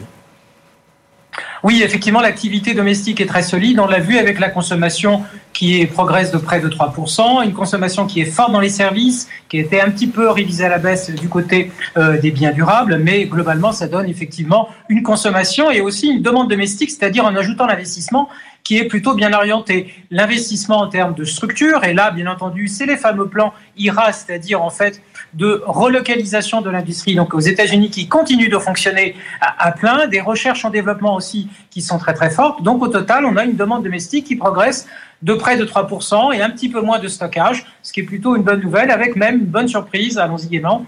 Et, et bien en fait, la contribution extérieure nette a été légèrement positive. Donc au total, on a effectivement une croissance qui est assez résistante, qui devrait ralentir un petit peu sur les prochains trimestres, et une inflation cœur dans l'anticipation de ce qui va être publié cette semaine, qui, elle, évolue autour de 2,1% après 2% le trimestre, euh, le trimestre précédent. Effectivement. Alors cette nouvelle estimation de la croissance américaine, elle, change pas, ne change pas grand-chose. Le marché n'y réagit pas vraiment. Le vrai enjeu de cette semaine sur le front macroéconomique, ce sera demain justement sur l'inflation. L'indice PCE sera euh, publié. Est-ce que vous attendez la confirmation d'une réaccélération de l'inflation aux États-Unis, Patrice? Oui, tout à fait. L'indice qui va être publié demain va être dans la même inspiration que celui que l'on a vu donc début janvier sur l'indicateur CPI. Donc là, on est l'indicateur PCE. C'est une autre pondération. Euh, bien entendu des poids ou des biens. Et ce qui va être regardé, c'est l'indice hors énergie, donc le corps PCE, qui lui devrait progresser entre 0,40 et 0,45. Donc pas une bonne nouvelle sur le mois, avec, on le sait, des services qui sont encore très très résistants, résistants avec la demande, mais aussi certains comportements de marge de la part des opérateurs dans ces services-là. Mais la bonne nouvelle, c'est que, en définitive, on reste quand même sur une tendance de décélération de l'inflation et de l'inflation cœur. Si l'inflation headline va pas bouger beaucoup, va pas ralentir beaucoup, l'inflation cœur, le corps PCE, lui va baisser légèrement, 2,8%, et l'inflation corps CPI, elle va continuer à ralentir sur les prochains mois. Donc il faut être patient. C'est une décélération progressive de l'inflation, mais effectivement avec un premier trimestre qui va être un peu chahuté en termes de variation mensuelle et pas faire plaisir au marché. Hum, merci Patrice. Patrice Gautry en direct avec nous depuis l'Union bancaire privée avant demain, donc l'indice PCE qui sera le principal rendez-vous de la semaine sur le front macroéconomique aux États-Unis. Ce soir, après bourse, une publication attendue à la Bourse de Paris, Eiffage. Eiffage annoncera ses résultats. En attendant, le titre perd un peu plus d'un pour cent. On en parlait tout à l'heure du potentiel d'Eiffage vers 15h50 dans Culture Bourse. Replay, si vous avez raté le direct, replay sur notre site bfmbourse.com pour essayer de voir ce qu'Eiffage a dans le ventre, quel potentiel, quelles attentes autour de cette publication qu'on vivra sur BFM Business, la publication des phages tout à l'heure. Ce sera aux alentours de 18h et donc le replay est d'ores et déjà, lui, disponible sur notre site. BFM Bourse, vos placements, nos conseils sur BFM Business. Bon, la sensation du jour à Paris, c'est bien sûr le plongeon de téléperformance. Alors, c'était pire ce matin. Le titre perdait jusqu'à 28%. Là, le titre perd 13% cet après-midi parce qu'une fintech suédoise, Klarna, a annoncé développer avec OpenAI une intelligence artificielle pouvant faire le job. En tout cas, une partie du job. Téléperformance est sanctionnée. Emmanuel Hopman nous rejoint, cofondateur de RAM Active Investments. Bonjour, bienvenue. Bonjour. Euh, c'est une vraie surprise ou pas l'annonce de cette euh, fintech euh, suédoise qui nous dit avec cette IA pouvoir faire le travail de 700 téléopérateurs, ce qui viendrait effectivement concurrencer Téléperformance Pour moi, c'est pas réellement une surprise. La question, c'est le timing. Euh, on sait qu'on a des modèles de texte aujourd'hui qui sont extrêmement puissants qui nous permettent euh, qu'on peut euh, en fait customiser aux besoins de chaque entreprise. Et euh, donc l'annonce d'avoir une AI, un chatbot qui puisse couvrir des besoins équivalents à 700 personnes et qui puisse répondre à 2 millions de requêtes sur un mois, c'est pas une surprise. Je pense que c'est que le début. Euh, on a un outil qui est fantastique, qui est vraiment disruptif, qui va nous permettre d'intégrer au sein de beaucoup d'entreprises, au sein de beaucoup de secteurs, des automatisations de process euh, importantes et ça va enfin, mener à une revue de beaucoup de business models euh, au sein des industries. Oui, on, se dit que c'est un signe de plus des nombreuses ramifications à venir de l'intelligence artificielle. Voilà, on a cette fintech suédoise là, euh, il y en aura beaucoup d'autres sans doute. Enfin... Oui, ouais, alors complètement. nous, alors de notre côté, on est systématique, enfin la gestion d'actifs systématique, et donc on utilise l'IA pour intégrer de nouveaux inputs, de nouveaux, nouvelles données dans les process. L'IA aujourd'hui, elle nous permet de traiter des milliers de news tous les sur des milliers de titres qu'on n'aurait jamais eu la possibilité de traiter sans ça. Il n'aurait fallu des centaines d'analystes pour traiter cette information. Et donc quelque part, c'est l'IA vraiment. C'est pas l'IA générative, ça. C'est l'IA. Alors là, on utilise des modèles de texte, des modèles de langage qu'on euh, customise à nos besoins. Donc on les utilise pour interpréter l'impact des news sur les sociétés. Et c'est vrai que ce travail euh, de, de, traitement de la donnée, de l'information, euh, il est très puissant parce que ça nous permet d'intégrer de l'information qu'on n'a pas pu intégrer sinon. Alors en bourse, jusqu'où? Jusqu'où tout ça ira? Il y a une semaine, jour pour jour, Nvidia publie ses résultats. Depuis sa publication, Nvidia a gagné quasiment 17%. Bon, vous estimez qu'Nvidia restera centrale dans cet écosystème de l'intelligence artificielle puisque c'est une thématique forte de marché ou qu'on verra de nouvelles pousses, de jeunes pousses peut-être euh, un jour euh, faire oublier Nvidia, je sais pas, mais en tout cas concurrencer Nvidia Alors, une dynamique intéressante aujourd'hui, qui est une menace pour Nvidia, c'est une dynamique où on va chercher à faire de l'inférence, donc l'utilisation de modèles de deep learning, plus sur GPU, mais sur CPU, on-device. Donc euh, plutôt que d'utiliser des serveurs distants euh, où on met nos données et on traite l'information, on, a, on aura ça sur notre laptop, sur notre smartphone. Et, euh, et donc c'est c'est un vrai risque pour le business model de, de Nvidia, pour les GPU, dont Nvidia est leader. Euh, et donc ça, ça, peut amener en effet à un ralentissement de la croissance assez forte euh, d'ici, je dirais, 12-18 mois. Euh, on a plusieurs players qui sont positionnés sur le sujet. Qualcomm, il y a deux jours, annonçait des CPU fine-tunés sur, sur l'IA. Google, en fin d'année dernière, a annoncé les Tensor G3 qui, de la même manière, permettent d'avoir des, du processing très rapide sur smartphone et des modèles l'IA embarqué, c'est l'IA dans votre poche. C'est pas c'est pas voilà, votre smartphone ne ferait pas appel à des data centers, etc., des IA lointaines, etc. Mais vous auriez dans votre téléphone même de l'IA. Et ça, ça pour Nvidia, c'est pas bon. C'est pas bon parce qu'Nvidia fait des GPU et donc euh, fournit des data centers, des gros serveurs. Et donc euh, sur les CPU, il y aura d'autres players.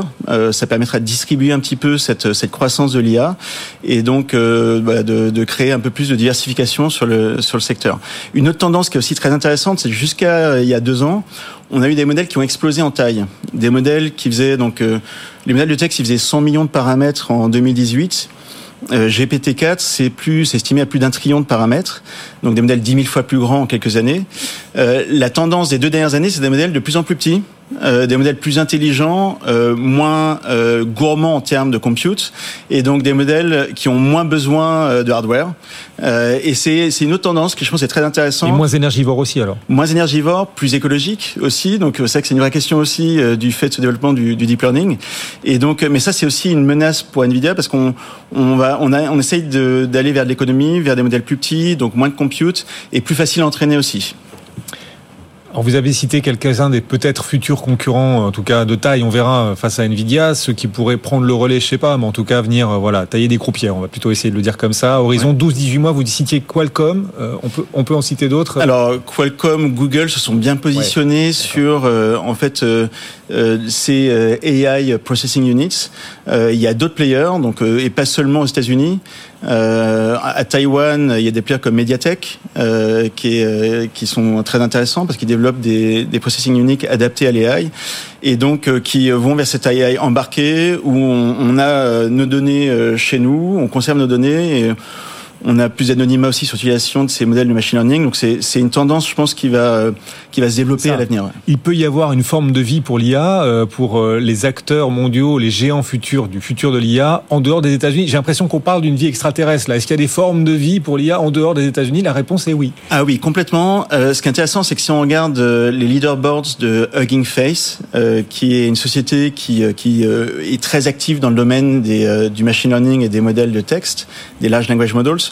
Le leaderboard aujourd'hui, au top, on a des modèles chinois qui viennent d'Alibaba, donc euh, modèle QN qui font 72 milliards de, paramètres. Euh, donc oui, clairement, il y a d'autres players en Chine notamment. Je disais à Taïwan euh, pour le hardware, mais donc il y a, il y a deux écosystèmes que l'écosystème US sur le sujet. Allez, en dehors des États-Unis, c'est quoi votre valeur IA favorite? Euh, alors, je citais, je citais Mediatek euh, à l'instant. Je pense que c'est un, c'est, bah, sont des sociétés intéressantes. C'est une société intéressante parce que c'est que il y a le processing. Enfin, euh, il y a des niveaux de valorisation qui sont pas encore extrêmes. Euh, d'autres sociétés comme Taiwan Semiconductor sont quand même très bien positionnées euh, mm. sur le thème. On a des valorisations qui sont une fraction de ce que peuvent être valorisées des sociétés comme Arm Holdings ou ah, ou ça c'est britannique, c'est européen ça. Et oui, ouais, ouais, première valeur européenne que vous osez citer aujourd'hui. Mais listé aux US et donc le SEC qui bénéficie en fait du hype. Euh, euh, sur le marché américain. D'accord. Euh, donc, ce que je veux dire, c'est qu'il y a beaucoup en fait euh, d'autres sociétés intéressantes sur le sur le secteur. Ouais. Emmanuel Hopman, merci beaucoup et euh, votre réaction aussi à la chute de Téléperformance en tout début d'entretien à retrouver bien sûr en replay dans un instant. Vous êtes le cofondateur de RAM, on le dit comme ça RAM. RAM. Bon, voilà. Oui. une chance sur deux. RAM Active Investments. Merci d'être passé Merci sur le plateau de. Au revoir. À bientôt. Le CAC 40 est toujours quasi stable. Il fait mieux que Wall Street. Wall Street de son côté recule. On s'en parle dans un instant. On appellera Romain, Romain Dobry puis Bourse Direct. À tout de suite à la radio, à la télé. On est à vos côtés jusqu'à 18h.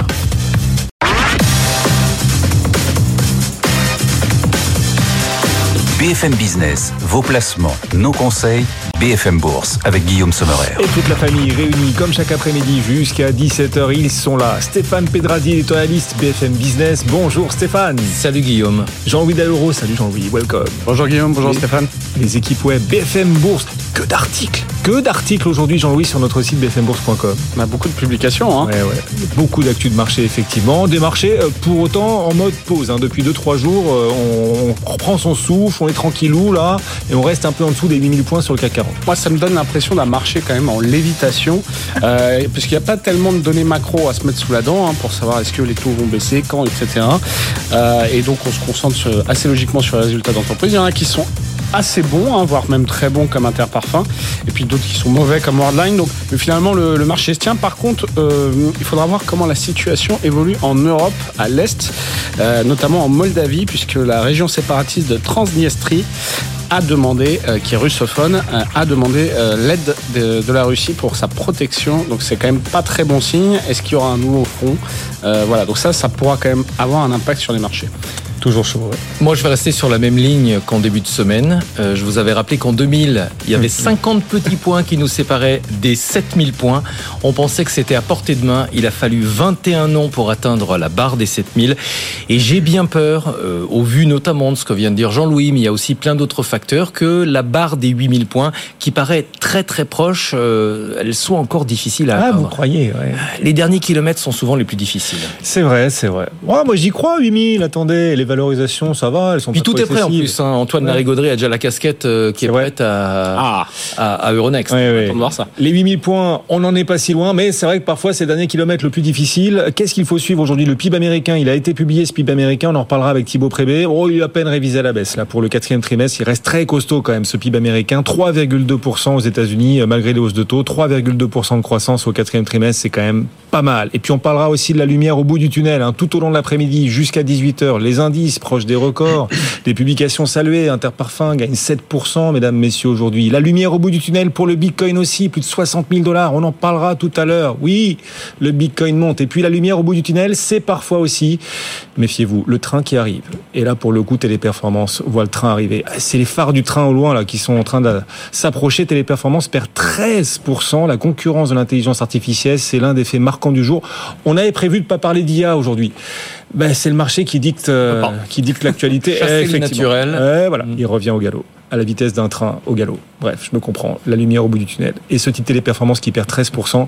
Rendez-vous dans un instant pour toutes les explications. Auparavant, Romain Daubry est avec nous. Il sonne à la porte. Bonjour Romain, depuis Bourse Direct. Bonjour. C'est vrai que ça fait 2-3 jours qu'on marque une pause là sur le CAC 40. Comment est-ce que vous voyez les choses, le potentiel technique pour la suite? À l'instant, Stéphane nous disait attention, les 8000, on pourrait mettre du temps à les reconquérir. Est-ce que d'un point de vue technique, vous pensez effectivement que les as sont de moins en moins bien alignés, Romain?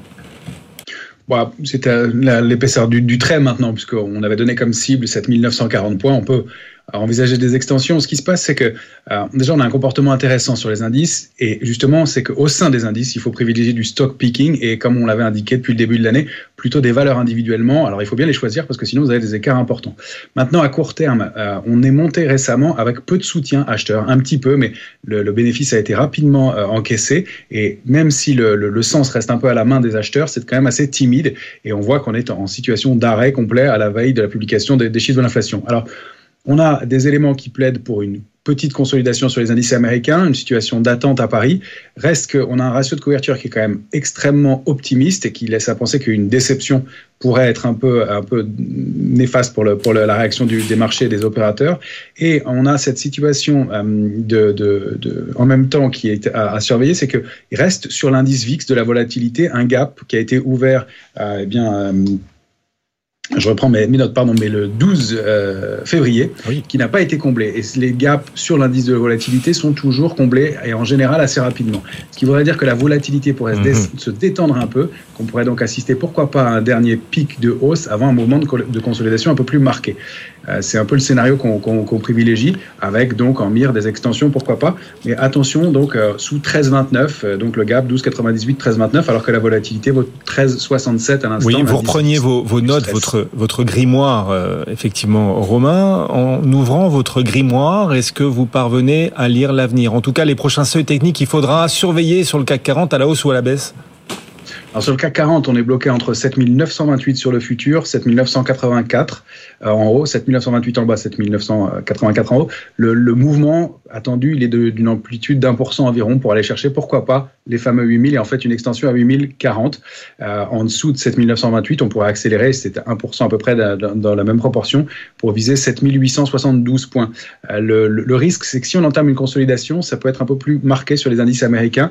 On a des seuils techniques importants. Si on regarde euh, le S&P, euh, le danger c'est 4968. Il faudrait déborder 5106 pour réactiver la dynamique haussière. Et le Nasdaq, on bute quand même depuis 4 semaines d'affilée sur 17 962. C'est une grosse résistance. Si on n'arrive pas à déborder ce niveau rapidement, la consolidation est rapide. La première alerte est lointaine, c'est 17 314 points. Donc on est plutôt euh, dans une situation d'attente de consolidation. Attention à un mouvement de consolidation qui pourrait être plus marqué sous les niveaux d'alerte que je vous ai donnés pour un mouvement sur les indices américains de l'ordre de 7 à 8% de consolidation. Pour l'instant, rien ne l'indique, mais des extensions haussières, on aurait tendance à les traiter euh, avec un peu de prudence et on se couvrirait ou on tenterait les stratégies baissières Mhm. à partir d'une dernière jambe de hausse. Et côté euh, actif, on va s'intéresser au gaz naturel parce que la demande de gaz naturel est en baisse, euh, Romain. Euh, le cours du gaz naturel a pratiquement été divisé par deux depuis le 9 janvier. Techniquement, qu'est-ce que ça donne? Effectivement, euh, si le, gaz naturel évolue au sein d'un canal baissier euh, depuis maintenant le mois de, mai dernier au moins, euh, et pour former des, des plus bas récents à 1,67, il y a une double réaction, une fois au mois de décembre et puis une fois au 15 février sur un niveau de support majeur en bas de ce canal à 1, et en bas du canal euh, baissier, donc à 1,67, avec des configurations graphiques intéressantes. Et on assiste à une, ré- une réaction haussière importante. Donc euh, pour l'instant, le gaz naturel, là je vous parle du futur, euh, du gaz naturel futur sur le mois d'avril, donc pour vous donner des références qui- qui- qu'on peut réadapter, vaut à l'instant 1,861.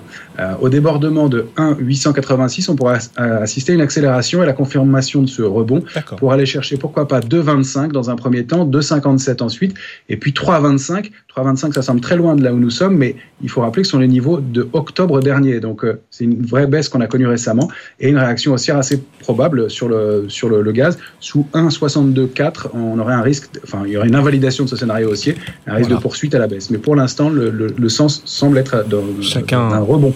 Chacun aura noté les seuils sur son grimoire, hein, bien sûr, les auditeurs et téléspectateurs de, de BFM Bourse. Romain, on vous rappellera la clôture des marchés tout à l'heure à 17h35 depuis Bourse Direct. Beaucoup de publications, on en parlait, on en reparlera. Interparfum qui gagne 7% aujourd'hui. Interparfum, effectivement, on en parlait avec Thibaut François. C'était à 16h. Replay sur notre site. Il est disponible le replay sur notre site bfmbourse.com. Il est très optimiste, Thibaut, sur le potentiel d'Interparfum. On évoquait également Worldline qui au contraire recule de 9%. Là aussi, le replay est disponible. 16h41, c'est le moment où vous participez à la famille BFM Bourse. Vous le savez, on vous interroge tous les jours sur les réseaux sociaux. On vous demande votre avis sur une question d'actualité. L'actualité, c'est peut-être la grenouille qui se veut plus grosse que le bœuf. On parle bien de la même chose Oui. Plutôt une pomme en fait. C'est Apple qui renonce à son Apple Car dans un environnement qui est de plus en plus concurrentiel. Du coup, on vous a demandé euh, votre sentiment par rapport aux voitures électriques en bourse. Est-ce que vous y allez avec l'accélérateur, en roue libre ou alors les deux pieds sur le frein Jean-Louis. Alors moi je dirais pas les deux pieds sur le frein parce qu'il faut pas exagérer, mais un peu entre les deux, donc en roue libre on va dire. Euh, je pense qu'il faut pas enterrer le secteur hein, euh, du véhicule électrique, mais faut peut-être attendre un petit peu que la poussière retombe parce que c'est vrai qu'il y avait eu des envolées spectaculaires, une flambée, un peu une euphorie, euh, une poussée d'espoir, mais finalement là on va un petit peu peut-être trop dans l'autre sens. Il faut voir que quand même Tesla a mis des années avant de réussir sa production. D'ailleurs c'est un peu là-dessus que que Apple, la raison pour laquelle Apple jette l'éponge, hein, c'est parce qu'en fait c'est quand même compliqué de construire une voiture, surtout quand c'est pas euh, votre business model euh, de, départ. Et le projet d'Apple, bon, il était quand même moribond depuis plusieurs euh, mois, voire plusieurs années. Tous les six mois, il y avait quand même des rumeurs que ça allait s'arrêter. Et donc oui, il faut, rappeler que voilà, ça met du temps. Et puis, il y, a, il y a des concurrents qui sont de plus en plus féroces, notamment en Chine. Alors, ce qui est intéressant aussi à noter, c'est que Foxconn s'est lancé dans la voiture électrique, lui. Et Foxconn, je vous le rappelle, hein, C'est le grand partenaire. C'est le grand partenaire d'Apple en Chine pour construire, qui fabrique les, euh, les iPhones. Alors, on- c'est un peu bizarre que Apple, finalement, ait pas voulu faire un partenariat et puis s'occuper un peu de la partie, on va dire, logicielle et surtout, connectique. surtout après 10 ans de développement. Quoi. Apple aujourd'hui recule hein, 0,9%. 0,9% de repli à Wall Street. Il y a quand même trois questions sur les voitures électriques. La première, euh, c'est la rentabilité pour les constructeurs parce que le prix est en train de baisser. Euh, Pression concurrentielle oblige. La deuxième question, c'est le potentiel du marché parce qu'on nous a promis l'électrique comme étant la solution à la pollution sur le lieu d'utilisation, mais ça n'est pas la panacée. On voit bien que les villes, de plus en plus, font la chasse aux voitures en général, euh, quel que soit le mode de propulsion. Paris en fait partie. Donc ça pose la question du potentiel de ce marché. Et puis il y a la question des aides publiques en Europe. On a bien vu l'Allemagne qui a complètement supprimé les aides à l'achat d'un véhicule électrique. Résultat, sur le mois de janvier, la part de marché de l'électrique sur les ventes de voitures neuves en Europe est repassée en dessous des 11%. C'était 14,6 l'an dernier en moyenne et c'était 20% au mois d'août. Donc sans les aides publiques, qu'est-ce que vaut réellement ce marché, en tout cas euh, en Europe? C'est vrai que un petit peu comme Jean-Louis, je mettrais pas les deux pieds sur le frein, mais, mais euh, on va dire euh, roue libre On va Ouais. wait and see. Pas d'immense enthousiasme hein, quand même sur les Pas véhicules électriques en bourse. La grenouille se voyait-elle plus grosse que le bœuf et est-elle en train de se dégonfler un tout petit peu là En tout cas, la thématique en bourse se dégonfle un tout petit peu. Peut-être que pour Apple, le fait d'abandonner la voiture électrique, en tout cas euh, abandonner son projet d'Apple Car, est une bonne nouvelle pour ses futurs développements dans l'IA, puisque les employés qui étaient dédiés 2000 justement à ce véhicule, même, hein. ouais, Ouais, 2000, 2000 seront sont redéployés sur l'IA. Vous imaginez quand même une boîte qui a une, une- un projet fantôme parce que c'était pas officiel la voiture électrique. Un micro-projet, Ouais, entre 2000 guillemets. personnes qui travaillent sur un micro-projet. Ouais. Ça fait rêver quand même. Allez, on va regarder le résultat. Euh, visiblement, vous êtes un petit peu plus pessimiste que nous, puisque là, le, le résultat du vote est sans appel. hein. Les deux pieds sur le frein pour 66% de ceux qui ont participé euh, à, à cette enquête. Euh, le pied sur l'accélérateur 20% et en roue libre, c'est-à-dire un petit peu entre les deux, comme Jean-Louis et moi. Guillaume, lui, ne sait pas prononcer. Euh, 14% Guillaume? Ouais, non, moi je, je rachèterai, je reviendrai sur l'auto. euh, ouais, Tesla, ça a perdu beaucoup, beaucoup d'un Bah, coup. là. le tri est en train hein. d'être fait. Ouais, C'est ça qui peut être intéressant. C'est que c'est sans doute entre, en ce moment qu'on est en train de faire le tri, est-ce que le marché devient Mm. un peu plus mature. Mais c'est vrai que de toute façon, la réglementation pousse vers ça pour l'instant. hein. Ouais, ouais, effectivement. Et, et n'enterrez pas Apple. Apple, depuis le début de Ah l'année. oui, non, mais Apple, en faut pas du tout l'enterrer. Parmi les sept magnifiques, il y en a trois qui, depuis le début de l'année, reculent. Et oui. Apple recule, Tesla recule, on parlait des véhicules électriques là aussi, et puis il y a aussi Alphabet, la maison mère de Google. Mais Apple pourrait nous surprendre sur l'intelligence artificielle. Ils promettent, ils promettent des annonces au mois de juin. Et là, ils vont redéployer des effectifs Avec leur prochain système d'exploitation sur, euh, sur Ouais. téléphone, iOS 18. Ils ont quand même réussi le tour de force Apple à vendre euh, un casque de réalité virtuelle pratiquement au prix d'une voiture électrique. hein. Bon, j'exagère un peu, mais la très, rentabilité. Vous savez qu'Apple, C'est ils ont quand même une- un objectif de marge de 30% sur la plupart de leurs produits. Et c'est vrai que sur une voiture électrique, avoir 30% de marge, je suis pas un spécialiste, mais ça me paraît euh, très très ambitieux. Ouais. C'est le niveau de marge de Ferrari en gros. euh, Mais euh, voilà, c'est quand même très très élevé effectivement. Le marché au sens large, il est stable en Europe. Euh, Vraiment, on est en mode pause hein, depuis quelques séances. Le CAC 40 qui stagne, 7500, 7947 points, 7947. Wall Street en petite baisse. Et l'Europe stagne, mais surperforme un peu le marché américain. Mais il y a une valeur qu'il faut pas rater aujourd'hui à Paris. On n'avait pas prévu de parler d'IA, hein, pour être très honnête euh, aujourd'hui, parce qu'on en avait beaucoup parlé, notamment la semaine dernière, de l'intelligence artificielle. Mais le marché nous dicte sa loi et il nous dit qu'il faut parler d'IA, parce que la plus forte baisse est liée à l'intelligence artificielle. C'est Téléperformance, le titre perd 14% en ce moment, Jean-Louis. Ouais, et c'était même encore euh, pire hein, tout à l'heure. Moi, j'avais noté moins 16, mais là, on est à moins 14. On était à moins 28 ce matin. Moins 28 ce matin, voilà. Donc c'est, c'est, moi j'ai envie de dire, c'est un peu ce qu'on craignait pour Téléperformance depuis un, quelques mois. Hein. C'est euh, depuis le lancement finalement de ChatGPT et de tout ce qui est autour de l'IA générative, comme on dit. Est-ce qu'une IA finalement ne peut pas à terme bah, remplacer les centres d'appel et les systèmes de SAV, etc. Et là, la menace, elle est quand même venue. euh, c'est un peu la, la magie euh, des, euh, on va dire, de l'innovation, c'est qu'on sait jamais exactement d'où ça vient. Et ben là. quand même, on n'attendait pas ça. C'est Klarna, qui est un géant suédois euh, du paiement fractionné. Vous savez, vous achetez maintenant et puis vous payez en, en 3-4 fois. La société a annoncé avoir développé une IA avec ChatGPT euh, qui, en un mois, a suggéré les deux tiers des conversations de relations clients de, de la société. hein. Ils ont développé ça en interne pour leurs clients. Donc les deux tiers en un mois. Euh, Klarna estime que cette IA a effectué le travail de l'équivalent de 700 personnes à temps plein. 700 personnes. Et donc là, les marchés ont très violemment réagi en se disant, mais en fait, si Klarna est capable euh, tout seul, alors que c'est pas en plus leur cœur de métier de développer ça, euh, pour Téléperformance, ça va aller assez mal. Alors, ça fait longtemps que Téléperformance, ils disent, non, non, l'IA, ça va être bénéfique, etc. pour, euh, pour nous. C'est plus une opportunité qu'un risque. Mais il va quand même falloir le démontrer assez vite. Alors, ils ont développé aussi leur, leur outil euh, d'IA générative, mais pour l'instant, on, on attend de voir que ça se reflète dans les chiffres. Et d'ailleurs, ils vont bientôt publier. Oui, ils avaient prévenu déjà euh, l'an dernier, euh, Téléperformance, que l'IA, l'IA pourrait permettre d'automatiser sans doute jusqu'à 30% des appels. Bon, bah voilà. Alors, ce que nous annonce Klarna, c'est peut-être dans les 30%, là, voilà. Mais, mais enfin, c'est quand même une douche Ah, froide sur le c'est marché. Même 70%. C'est ça qui. Ouais, ah oui, enfin, les deux ça. tiers. C'est chaud. Et, et c'est intéressant parce qu'on n'avait pas venu, ve- pas vu venir cette fintech suédoise, Klarna, effectivement, euh, voilà, Bah, face à non, Téléperformance, qui aurait pu penser que Klarna viendrait concurrencer euh, Téléperformance? C'est le signe des, et un symbole de plus euh, des nombreuses, des innombrables ramifications de l'intelligence artificielle. Voilà. On Oui. va aller sans doute de surprise en surprise. Et puis quand ChatGPT a été lancé, c'était surtout du texte. C'est-à-dire vous entrez un- une question et puis on vous répond avec du texte. Mais là maintenant il y a la voix, il y a la vidéo où ça commence quand même à être très très poussé. Donc c'est-à-dire il y a aucune raison qu'une IA euh, ne sache pas vous répondre en direct avec une voix, euh, même qui peut être adaptée à votre euh, à votre situation, à votre profil. Enfin, Mhm. donc, donc, euh, finalement, euh, à quoi bon des, des centres d'appel? Alors c'est un peu triste pour les salariés, mais euh, Bon, vous n'aimez pas le titre téléperformance. Vous avez décidé de, de, de, de- enfin voilà, de, de justifier cette méchant baisse de comme question. 14%. Non, mais ça va pas très fort. pour moi, quand faut qu'il hein. se réveille. Ouais. Enfin, clairement, pour moi, faut qu'il se Ouais. réveille parce que là, c'est la. Il publie début mars. Voilà, euh, va falloir qu'ils se réveillent assez vite sur l'IA parce que sinon, euh, ils vont, ils risquent de perdre des clients. Le wake up call, comme on dit en anglais. hein. C'est. C'est tout. On est en retard. hein. Je vais pas. Je vais pas...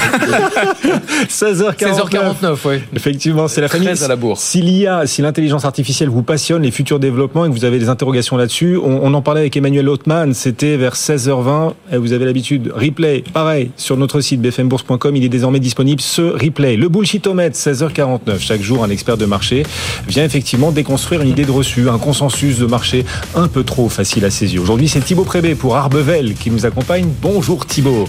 Bonjour Guillaume. La croissance américaine est incroyable. Ah, ça, on l'entend. On croirait même que les États-Unis sont en train de devenir un Eldorado. Mais vous vous dites bullshit. Vous foudroyez cette idée selon laquelle, cette idée selon laquelle, effectivement, la croissance américaine est en train de devenir, serait en train de devenir irrattrapable. Non, les États-Unis ne sont pas un Eldorado économique. Ouais, ou même boursier. hein. C'est intéressant parce que euh, on a vu la performance euh, l'année dernière du Nasdaq. On voit ce début d'année qui est assez sexy, et tout le monde nous dit à nouveau, bah faut faire que des US, il y a que ça qui monte.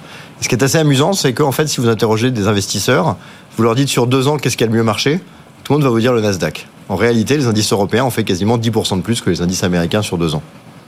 10% de plus. Avec, certes, un rebond un peu plus faible l'année dernière, mais une baisse beaucoup plus faible. hein. En 2022, on parle quand même sur le Nasdaq de baisse de, plus de 30%, pendant que le CAC, on n'a même pas lâché 10. Donc il y a, à la fois une beaucoup plus faible volatilité et une meilleure performance sur les dernières durées des indices européens. Et ça, c'est amusant parce que, au final, vous direz un truc qui marche mieux et qui est moins volatile, ça a l'air pas mal.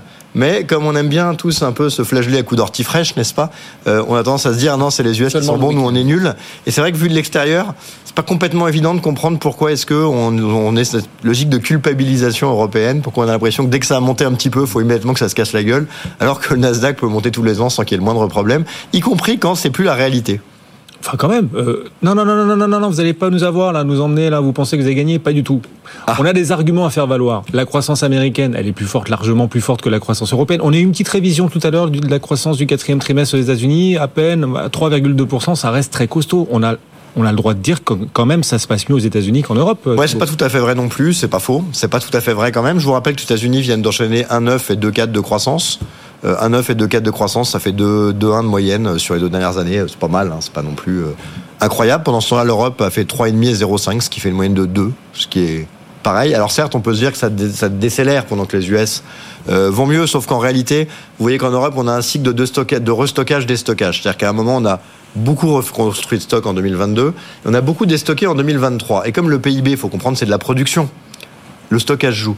Mais si vous produisez plus une année, moins une autre, et que le consommateur il consomme pareil les deux années, en réalité, votre, vous pouvez faire la moyenne, votre économie, elle n'a pas tellement bougé, et elle a tourné sur un rythme assez proche du rythme américain. En revanche, quand vous comparez le déficit qui est quand même à 3 en Europe et à 6,5 aux US, bah, sur deux ans, vous avez 6 points de déficit en plus pour euh, 0,20 de croissance en plus.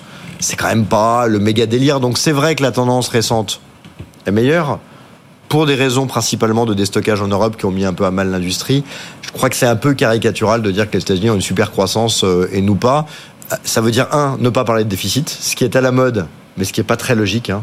Et ce qui est deux, c'est prendre une vision très court-termiste, alors sur une durée plus longue, c'est quand même plus mitigé. Alors on va justement regarder sur une durée plus longue. Euh, du côté des entreprises, les boîtes qui sont en train de construire le monde de demain, elles sont majoritairement aux États-Unis. Elles sont pas chez nous malheureusement. Ouais, pareil, je suis pas d'accord avec Oui, ça. les orties fraîches encore. je sais. Non, non, non, ouais, c'est après, cha- chacun son trip, hein, moi je, je ne juge pas. Mais euh, ce qui est important de rappeler quand même, c'est évidemment les indices américains sont sexy. Ça, il n'y a pas de doute, ça fait une quinzaine d'années qu'on a vu émerger des boîtes qui font triper, qui ont d'ailleurs leur place légitime dans les portefeuilles, et il serait certainement pas, ni mon avis, ni celui d'Arbevel, que de dire que c'est pas des bonnes sociétés. En revanche, c'est intéressant de voir qu'il y a 20 ans, dans vos gros indices européens, vous tapiez de l'Alcatel, du Orange, qui était c'était quand même pas des trucs euh, qui faisaient rêver. Il y a encore une dizaine d'années, dans vos plus gros poids de l'Eurostock, vous allez trouver du BBVA, du Santander, vous allez mettre du Total, du Sanofi. Euh, ça fait pas rêver, quoi. C'est pas des boîtes qui ont de la croissance. Aujourd'hui, dans vos plus gros poids, vous avez quoi? Vous commencez avec Novo Nordisk, selon si vous êtes euh, Mmh. uniquement zone euro ou Europe, qui est en train de révolutionner avec Eli Lilly le sujet de l'obésité et qui a explosé en bourse. Vous passez ensuite sur ASML, qui est le leader mondial des machines à graver, des machines-outils dans le cadre euh, des semi-conducteurs, qui est une boîte qui est euh, en croissance impressionnante, dont dépendent Intel, TSMC euh, ou Samsung. C'est quand même une très belle réussite. Vous avez encore en dessous, bah, vous allez tomber sur LVMH, qui est quand même une boîte qui, euh, au final, pas si différente d'Apple dans sa capacité à créer un écosystème, à avoir des marges hyper importantes. Et puis après, bah, vous allez tomber sur, euh, je sais pas moi, des SAP, des Schneider, des L'Oréal, qui sont quand même pas des boîtes qui sont problématiques ou pas sexy. Donc ce qui est intéressant, c'est de voir que cette évolution, euh, avec le temps que ces boîtes émergent, et un indice qui est passé de société qui faisait rêver personne à une société où finalement le top 10 de vos valeurs européennes, franchement dans un portefeuille, il y a zéro problème, elles sont toutes sympas et toutes bonnes à avoir. Voilà, on a dégagé un peu le retail, les banques. Je trouve qu'on est sur quelque chose qui est assez sexy et que bon, cette idée que l'avenir est peut-être plus aux US, je peux le comprendre, mais cette idée que le top européen, il en est tout pas. cas, elle est plutôt là-bas. Oui, parce que est-ce que aux Vous États-Unis, êtes tous contre moi, je suis choqué. Le concept. hein. aux États-Unis, euh, c'est là où se développe le plus euh, l'IA, l'intelligence artificielle. Nous, en Europe, on a quand même un peu l'impression qu'on se contente de réguler et de regarder passer les trains. Oui, alors c'est vrai que quand on parlait évidemment de graver des semi-conducteurs SML ou d'autres sociétés, vous, vous étiez encore dans de l'actualité sur une société européenne euh, qui veut disrupter là-dessus. Euh, il, y a, il se passe des choses en Europe. En revanche, l'idée que les US ont un gros train d'avance, c'est une évidence. Vous savez, la problématique, c'est toujours la même. hein. c'est le cash. C'est-à-dire que ce qui est important dans, dans les différents domaines, c'est la R&D et les R&D Guillaume dès le premier euro. Et si vous réfléchissez bien, vous vous dites, bah, quand vous avez des boîtes qui ont 10, 20, 30 milliards de résultats, c'est facile de faire de la R&D. Mais quand vous en avez 200, 300, 400 millions, c'est difficile d'investir. Vous savez, quand Walmart, comme tout le secteur de la distribution mondiale qui était en vrac, a voulu faire un pivot digital, ils ont mis 25 milliards de dollars sur la table. Mais nous, on n'a plus de boîte européenne qui vaut 25 milliards dans le secteur. Donc je veux dire, c'est vrai que cette capacité américaine à mobiliser des montants énormes, elle est problématique et c'est un challenge. Et si je reviens sur téléperformance que vous évoquiez, bah, une société qui fait moins d'un milliard de résultats, combien elle peut investir sur de la R&D, tech ou AI par rapport à ce que peut mettre tous les mois un méta? Donc c'est vrai qu'il y a un sujet, il y a des acteurs, il y a beaucoup de choses à faire sur l'IA. En revanche, euh, l'idée sur laquelle les Américains ont un train d'avance sur le sujet, je pense qu'il faut pas être, euh, faut pas euh, faut pas se mentir non plus, c'est une réalité qui est pas discutable. Bon, vous avez démarré en nous expliquant que l'Europe n'avait pas à rougir face aux États-Unis. À la fin, vous nous dites que les États-Unis sont quand même vachement plus forts que l'Europe. Mais ça dépend des domaines. Hein. Mais les États-Unis, ça se paye pas le même prix aussi. Donc, il faut aussi faire attention que il faut mettre de côté des trucs qu'on va mettre à la poubelle qui sont assez sympas. Et de Eh facto, euh, aujourd'hui, je ne suis pas sûr que le CAC ait une croissance des résultats plus faible qu'un indice US. Pourtant, il se paye deux fois moins. Donc, cette logique de dire que il y a des vrais arguments positifs sur l'Europe qui sont probablement mis de côté souvent et que ça marche plutôt bien, c'est vrai. Euh, L'idée de dire qu'on a que des avantages par rapport aux Mhm. US et qu'ils sont nuls, ce serait probablement pas tout à fait mon Ça, propos ça non fait du plus. bien, ça fait toujours du bien de vous entendre et de vous écouter ce. Et Pour que vous oui, oui, l'Europe, l'Europe reste au milieu du village quand même et malgré tout, malgré les apparences. Thibaut, vous restez avec nous On a encore deux minutes à passer ensemble, mais deux minutes intenses. C'est la famille qui se poursuit. Le chiffre du jour, 60 000 dollars. Le Bitcoin a franchi aujourd'hui cette barre symbolique pour la première fois depuis novembre 2021. Alors attention, ça n'est pas le record absolu. Il est toujours à 68 991 dollars. Mais on s'en rapproche grâce à deux facteurs positifs. Le premier, euh, c'est euh, la commercialisation depuis quelques semaines des premiers ETF euh, en Bitcoin au comptant après l'autorisation de la SEC le mois dernier. Et puis, il y a la proximité du halving. Ce sera le 19 avril prochain. Le halving, c'est prévu dans le protocole Bitcoin. C'est la division par deux des récompenses qui sont versées aux mineurs de Bitcoin. Et ça va contribuer évidemment à sa raréfaction. Donc, ça contribue évidemment à valoriser le Bitcoin. Regardez, pour ceux qui nous suivent à la télé, le sourire de Guillaume euh, qui euh, a passé quand même la journée à nous parler des 60 000 dollars. Pas autant qu'Amaury de Tonquédec, notre expert. Oui, mais lui, c'est son fonds de commerce, lui. 60 000 dollars. Ça y est, ils sont reconquis sur le Bitcoin, Jean-Louis. Bah, jusqu'où euh, jusqu'où ça jusqu'où ça peut aller Eh ben, Il y a plusieurs analystes qui pensent quand même que ça. Là, là, on est parti pour un, un bull run. Euh, D'ailleurs, là, ça s'est accéléré hein, ces dernières semaines euh, Ouais. au niveau de. Et en fait, le faut, faut rappeler quand même que le Bitcoin, c'est, enfin, de mon point de vue, c'est un pur marché d'offre et de demande. C'est-à-dire, c'est en fonction de la demande et de l'offre. Donc le halving, bah, c'est l'offre. Il y aura un petit peu moins de nouvelles offres en circulation. Et la demande de toute Et façon la est demande- déjà supérieure. C'est ce que m'a expliqué Amaury de Tonquédec il y a une demi-heure. Et en fait, la demande a explosé sur les ETF. On savait pas trop. Il y a eu un peu de remous au début. Et ben là, il y a euh, les derniers chiffres que j'avais, c'est entre 5,5 et 6 milliards de dollars euh, en net hein, sur les ETF, qui euh, donc. Si on prend les anciens, les retraits sur les anciens et les, euh, les dépôts sur les nouveaux, euh, entre 5,5 et 6 milliards de dollars de nouveaux fonds sur le Bitcoin. Donc forcément, ça se retrouve dans le cours. Hein. Du coup, il y a une vraie question. Est-ce qu'on arrivera aux 100 000 dollars pour un bitcoin avant d'atteindre les 8 000 points sur le CAC Ah. Il y a gros débat. Je leur ai dit que les 8 000 points, pour moi, ils n'étaient pas à portée de main. Thibaut Non, mais blague mise à part, Thibaut. Ouais, 8000 points, euh, je peux bien prendre le pari, ça me paraît. euh, C'est vrai tout dépend. Bah oui, 8000 points par rapport à 100 000, la distance Euh, le, pas. le 4 septembre 2000, on était à une cinquantaine de points des 7000 points. On a mis 21 ans pour y arriver. hein. C'est ça, et puis il y a plein de tas de 50 points qu'on a mis un jour à faire, donc euh, je pense que statistiquement votre argument est amusant, mais, euh, le statisticien en moi a ton cœur qui saigne en entendant ce genre d'argumentaire. Aïe, aïe, aïe, ah, ça fait mal. Il est là pour se défendre. Non, non, Et le Bitcoin, et le Bitcoin. Ouais. Bah, le Bitcoin, euh, je, 60 000 dollars, j'assume presque au l'idée record. que chez Arbevel, on avait vraiment une, un goût pour la blockchain et une compétence là-dessus, et que un, euh, c'est pas la même chose que le Bitcoin, et que deux, c'est pas moi qui m'en occupe, donc j'ai absolument aucun avis là-dessus. Je connais rien.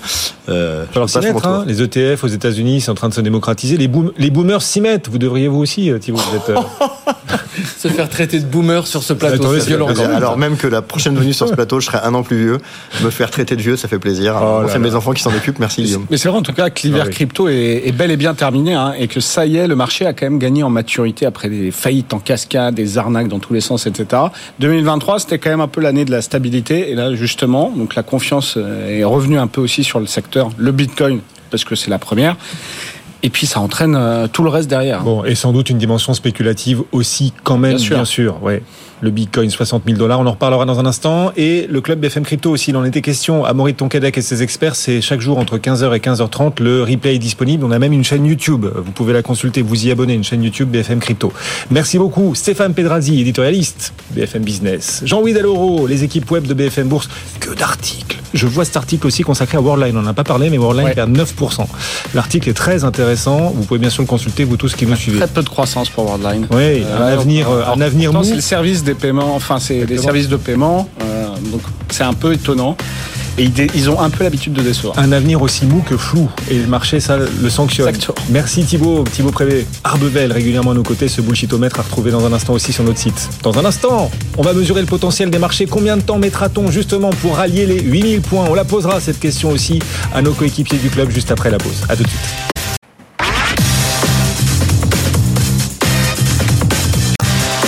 BFM Business, vos placements, nos conseils, BFM Bourse avec Guillaume Sommerer. Votre artisan financier, les expertises faites main, les conseils sur mesure de tous nos experts, c'est chaque après-midi de 15h30 à 18h. Bienvenue à tous. Si vous nous rejoignez en direct, on avance ensemble au rythme des marchés. Étienne Braque, nos yeux, nos oreilles, au cœur de cette séance pan-européenne depuis la tour Euronext. Rebonsoir Étienne. Comment ça se passe ce soir à une demi-heure de la clôture Bonsoir. pour le CAC Zéro pointé, à voir si ça sera comme la semaine prochaine. Pour l'instant, c'est le calme plat sur les marchés. 7948 points alors que Wall Street est en train de limiter ses pertes. Beaucoup de prudence, des volumes d'échanges qui sont toujours très faibles, seulement 1,3 milliard d'euros à moins d'une demi-heure du fixing, avec bien sûr des investisseurs qui attendent l'inflation américaine. Ce sera demain à 14h30. Oui, ce sera le principal moment macroéconomique euh, de la semaine. Effectivement, on va en parler bien sûr avec euh, nos experts. On reparlera d'intelligence artificielle puisque Téléperformance aujourd'hui chute. Toujours des doutes hein, sur la capacité de Téléperformance à maintenir son, business, son business model face aux nouvelles solutions d'intelligence artificielle. On a eu une annonce de la part de la fintech suédoise euh, Klama, Klarna, qui euh, a développé avec OpenAI sa propre IA capable de concurrencer en partie Téléperformance. Ce titre Téléperf est sous pression, moins 14%. On va donc en parler. Puis le Bitcoin, oui, on en parlait aussi il y a un instant. Dans la famille BFM Bourse, le Bitcoin refranchit à la hausse la barre des 60 000 dollars. Mine de rien, le grand retour des cryptos. Bitcoin n'est plus très loin, lui aussi, de son record historique. Est à vos côtés, on joue dans votre camp pour encore 54 minutes. BFM Bourse, le club de la bourse. Si vous avez raté ce qui précède dans BFM Bourse, on évoquait notamment Apple qui euh, donc bah, laisse tomber son projet d'Apple Car après 10 ans de développement. Ce projet s'appelait le projet Titan pour développer sa propre voiture électrique. Finalement, Apple jette l'éponge. Le titre Apple perd 0,8%. On en parlait avec Eric Lafrenière tout à l'heure. Si vous avez raté le direct, le replay, le replay est disponible. Vous pouvez le consulter sur notre site bfmbourse.com. Effectivement. Alors on se dit d'ailleurs que les effectifs qui étaient engagés sur ce véhicule électrique, à peu près 2000 personnes, seront redéployés sur les projets d'intelligence artificielle d'Apple, ce qui pourrait aider Apple peut-être à accélérer ses projets d'IA. Pour, pour le coup, ce serait sans doute une, une bonne nouvelle, parce que vous savez qu'Apple est vraiment attendu au tournant sur l'intelligence artificielle. Beaucoup d'analystes estiment qu'Apple est en retard sur les autres sept magnifiques en matière d'IA. Alors on verra, on verra si le redéploiement des effectifs des véhicules électriques vers l'IA permettra effectivement à Apple d'accélérer. On en parlait tout à l'heure et donc le replay est disponible. Nos coéquipiers du club, quel potentiel sur les marchés? Cette question, messieurs, on va vous la poser. David Go, bonsoir David. Bonsoir. Bienvenue, directeur des investissements de B Durand Capital Partners. François Dossou aussi nous accompagne. Bonsoir François. Bonsoir Guillaume. Bienvenue également, directeur de la gestion action de Siena Investment Managers. Euh, les marchés, les indices restent proches de leur record, mais l'actif qui monte aujourd'hui, c'est le Bitcoin qui refranchit à la hausse la barre des 60 000 dollars. Plus très loin, lui aussi, le Bitcoin de ses records, de son record historique. L'hiver crypto semble toucher à sa fin avec les ETF qui se déploient beaucoup là aux États-Unis. La collecte est forte sur les ETF Bitcoin. Vous, venant, David, de la finance traditionnelle, quel regard portez-vous sur le retour, le grand comeback du Bitcoin? Alors c'est pas complètement inattendu hein, parce que de toute façon la, technologie a fait ses preuves, elle existe, elle est là pour durer. Euh, ce qu'on voit aussi, c'est qu'il y a eu une reconcentration en fait des véhicules de crypto. C'est-à-dire qu'on voit que le Bitcoin monte, l'Ethereum grimpe. Après, on a toute une série de, de cryptos un peu plus folkloriques mmh. qui, elles, n'ont pas récupéré. Donc, on a un marché qui, quand même, gagne en maturité. Surtout, bon, vous mentionnez les, les ETF, mais à côté de ça, on sait que maintenant, depuis deux ou trois ans, tous les grands institutionnels se sont équipés petit à petit. Euh, les plateformes de e-commerce ont commencé à offrir en fait la capacité de payer euh, en crypto. Euh, il y a des, des, sociétés émergentes de plus en plus importantes qui fournissent donc cette conversion de crypto à devises classiques pour moyen de paiement sur les plateformes de e-commerce. Donc en fait, on savait que c'était en train de s'industrialiser euh, et donc il y a une logique de demande en fait qui grossit et ça devient finalement euh, un segment de, de cash au même titre qu'on peut avoir euh, des dollars US, de l'euro. Donc c'est pas simplement de la, oui. la, spéculation pour aller faire 30 à 50 c'est véritablement du, du fonds de, de porte-monnaie et qui sert dans des vraies transactions. Oui. D'autant qu'il est beaucoup moins volatile, le Bitcoin, qu'il y a quelques années. Il le reste, hein. il reste aussi spéculatif quand même. On va pas se cacher derrière nos petits doigts, mais beaucoup moins volatile quand même qu'il y a quelques années. Parce qu'il y a des volumes aussi, il y a des encours en Bitcoin beaucoup plus importants. Est-ce que vous vous dites que toute cette collecte sur les ETF Bitcoin, elle vient concurrencer le marché action, que c'est autant d'argent qui du coup ne va pas sur le marché action, l'argent des particuliers en l'occurrence? Alors ça semble pas gêner les marchés actions. Hein. Vraisemblablement, il y, a, il y a une réorganisation de l'épargne globale, ça c'est certain. Euh, donc le Bitcoin gagne marginalement, euh, c'est pas encore des montants euh, absolument phénoménaux, oui. mais c'est vrai qu'on voit une réorganisation où finalement euh, de l'argent sort des, des comptes courants traditionnel pour aller plutôt vers les marchés actions. On a le monde obligataire qui est devenu beaucoup plus volatile. Et donc, euh, on s'interroge beaucoup plus sur est-ce que c'est vraiment du fonds de portefeuille. Et donc, c'est sûr que ça bénéficie aux actions et euh, à certaines cryptos. C'est incroyable. On est en train de dire, le, François, les obligations sont beaucoup plus volatiles qu'avant. Le Bitcoin est beaucoup moins volatile qu'avant. Alors, on a des obligations qui attirent énormément d'investisseurs. On le voit sur la dette française qui attire énormément. On l'a vu hier sur l'éducation à 30 ans. La demande a été 13 fois supérieure à l'offre. Mmh. C'est fou quand même. Donc, l'obligataire attire. Parallèlement, les marchés actions sont sur des records et le Bitcoin proche aussi des records. Le monde regorge de liquidité, c'est ça qu'on se dit en voyant tout ah, ça? Je pense qu'on est juste en face d'une problématique de liquidité et qu'il y a beaucoup de liquidités qui doivent être investies sur les marchés, quelle que soit leur nature. Donc je ne reviendrai pas en fait sur l'utilité qui a été décrite par mon collègue précédemment.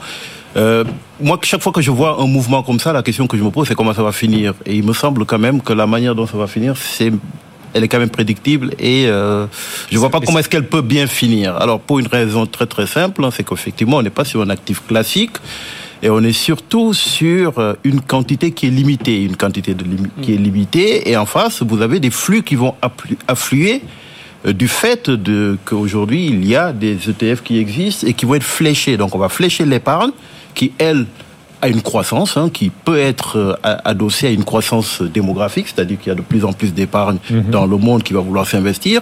Le jour où en fait tout le monde voudra avoir sa part de TS sur euh, sur euh, Bitcoin. le Bitcoin, il est évident en fait qu'on va créer la rareté euh, avec euh, là ça va réagir comme un actif classique, à savoir une fonction d'offre et de demande, une offre limitée face à une demande qui elle va être pléthorique. Je pense qu'on est un peu en train de fabriquer la bulle hmm. de demain. Ah, la Donc bulle, je suis ah, ben non, relativement ben non, limité. Vous, dites comment, comment ça va finir Vous dites euh, la demande sera infiniment plus importante que l'offre, et vous dites ça va faire une bulle. Bah, au contraire, c'est le rapport offre-demande et le prix va s'envoler. Ah, mais, mais ce sera pas une bulle, ah, oui, oui. ce sera le ah, rapport offre-demande. Ah oui, mais, justement, je pense que je pense que la problématique du cours qui va qui va augmenter avec une inflation qu'on va pouvoir constater, c'est une réalité. Ça, on peut l'annoncer. La réalité, le, le, le problème, c'est jusqu'où et il euh, faut quand même avoir dans un coin de la tête qu'on n'est pas sur un jeton qui est monétisable. Donc, à un moment ou à un autre, on ne peut pas exclure totalement que les banques centrales viennent mettre un peu de régulation. Et je préfère à ce moment-là que les, fenêtres soient fermées,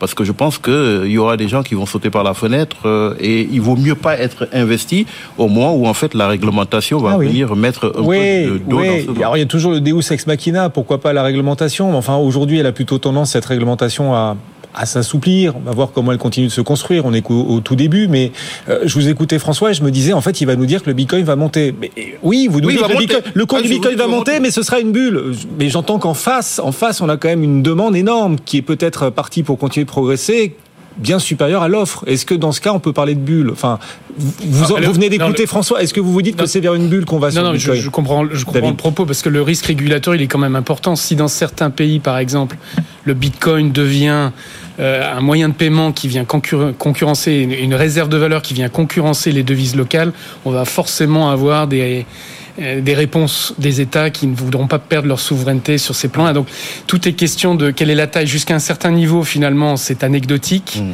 Au-delà d'un certain point, ça va devenir un enjeu mondial. Et là, on va avoir des, euh, on aura des mouvements et et les marchés vont devenir beaucoup plus volatiles. Mais dans la phase actuelle, vraisemblablement, ça semble encore à ce stade euh, être plutôt toléré par, euh, par mmh. l'ensemble des grands régulateurs. Oui, effectivement. Alors bien sûr, on rappelle à tous ceux qui nous suivent que c'est de l'ultra diversification et qu'il faut investir en crypto pour ceux qui souhaitent le faire, que l'argent qu'on est prêt à perdre, ça reste très spéculatif. Sur les marchés actions, on est sur des records aussi. Le CAC 40 d'ailleurs qui vient de rebasculer légèrement dans le vert, presque à 8000 points.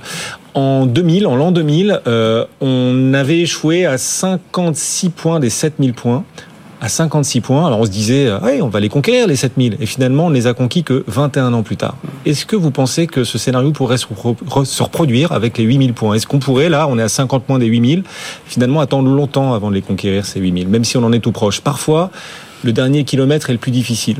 David Peut-être. Et en même temps, ce qui est intéressant, c'est qu'on voit des sociétés qui nous avaient plus habitués à produire des résultats au-dessus des attentes, sortir des chiffres qui finalement sont meilleurs qu'attendus. Et ça ne vient pas uniquement des boîtes de la tech, des boîtes du luxe ou des boîtes. Euh, on a finalement des secteurs plus traditionnels où on voit en fait des résultats qui euh, se portent quand même plutôt bien.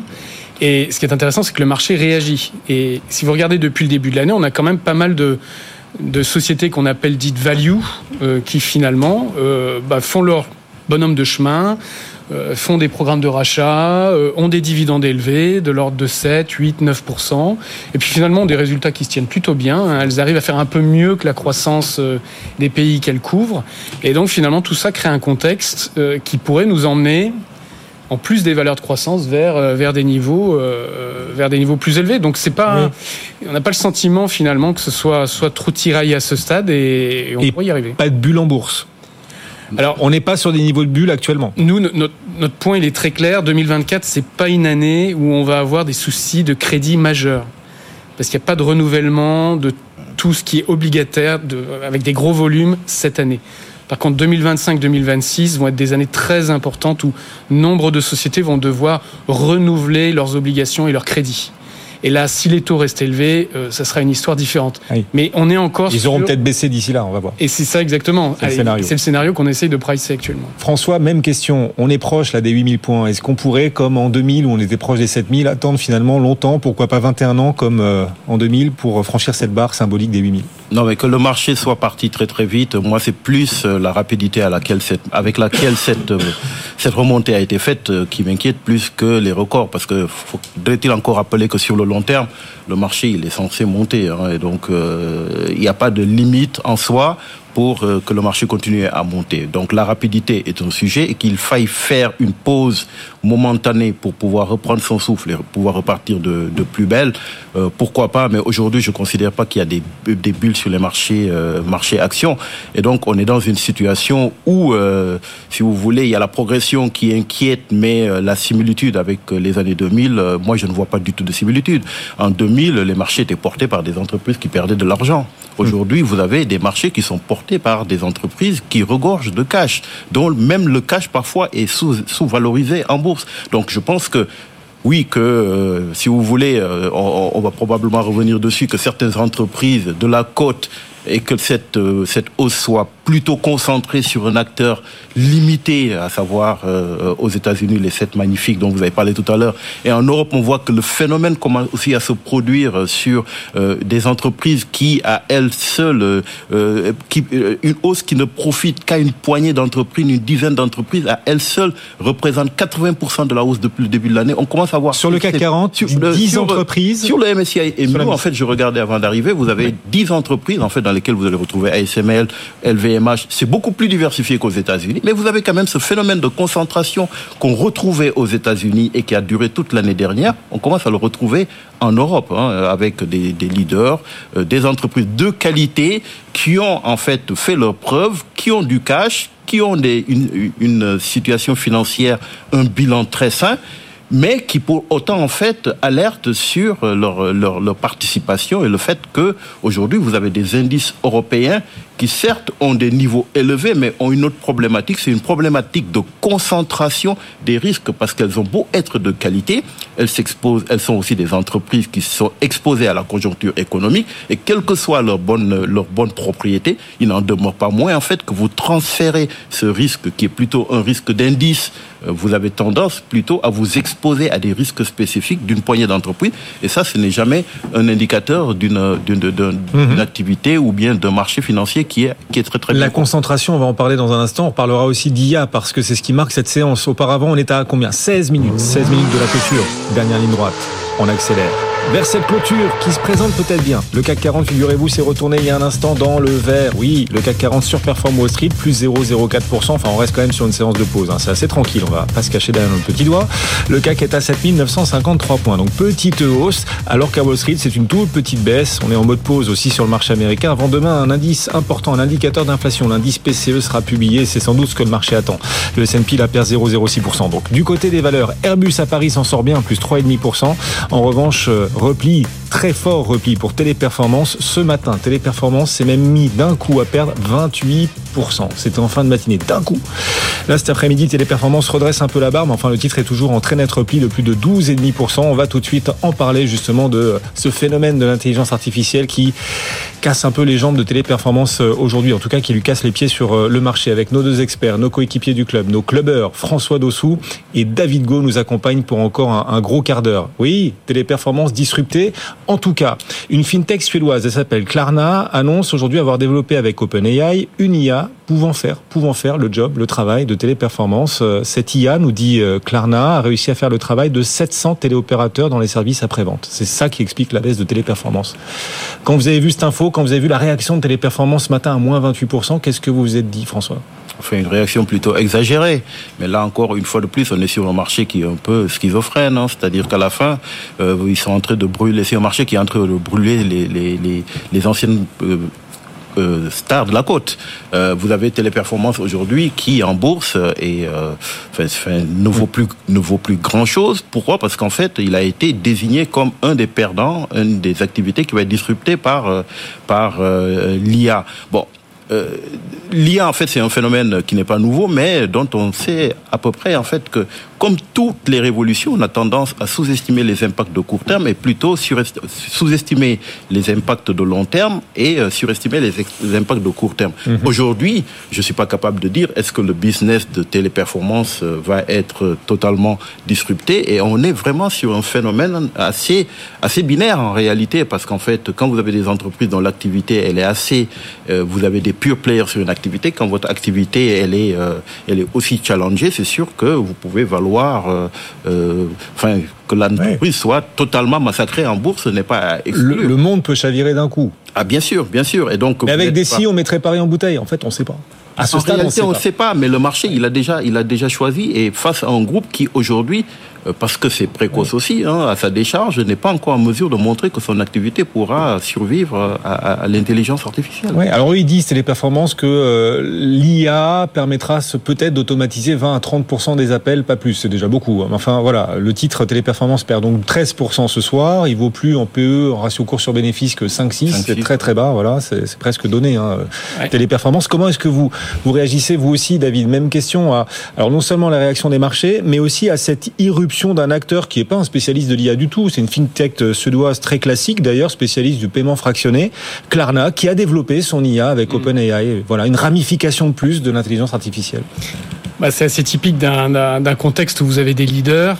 Soit ces leaders ont vraiment pris fait et cause pour ces nouvelles technologies et ont su les intégrer et les anticiper en amont, soit elles ont été un peu plus euh, dubitatives et c'est vrai que Téléperformance euh, annonçant que ça pourrait remplacer peut-être 20 à 30 de, de l'activité potentiellement, enfin ou aider à, à- Automatiser. à- voilà automatiser 20 à 30% euh, voilà on, on a là deux approches différentes. Euh, en plus de ça, ça tombe à des moments où les résultats sont quand même un peu moins bons. Donc on se dit qu'est-ce qui euh, qu'est-ce qui se passe? Est-ce que est-ce que c'est pas un virage qui est en train d'être raté? Et c'est là quand même qu'il faut se rappeler aussi que les, les c'est notamment le cas des grands leaders américains, c'est que ne, ne ratent pas ce, virage. En fait, les, les, les grandes boîtes euh, ne ratent pas ce genre de virage, et c'est à ça qu'on reconnaît les grandes boîtes, un Microsoft, un Amazon. euh, Quand on voit ce qui est en train de se faire dans tout ce qui est serveur, dans tout ce qui est intégration de l'IA, on a déjà du chiffre d'affaires qu'on peut quantifier, qu'on peut mesurer, qui est déjà annoncé avec des marges, avec de la profitabilité. Et donc tout de suite, c'est vrai que la comparaison, elle est, euh, elle est un peu au détriment d'autres leaders qui, eux, euh, finalement, continuent à nous dire, euh, ben, on n'y croit qu'à moitié. Hmm. Ça, ça c'est compliqué à gérer quand les résultats ne suivent plus. Et puis il y a un petit côté, l'IA, ses effets, ses impacts, il y a un petit côté, on ne sait pas d'où ça va venir. Quoi. On a cette fintech suédoise, bon, euh, ça aurait pu être une autre. Enfin voilà, les ramifications sans doute innombrables à venir de l'intelligence artificielle. Comme, tout- comme toutes les révolutions, hein, j'ai envie de dire, parce qu'aujourd'hui, en fait, euh, si vous vous rappelez ce qui s'est passé lors de la bulle technologique, en fait, euh, les premiers gagnants tout de suite, ils ont été identifiés. C'était les infrastructures, c'était les Nokia. euh, et, Ouais. et quels sont, quels ont été les, les gagnants à la fin? C'est ceux qui ont su transformer les services. hein, c'est les Amazon, les Google. Et donc.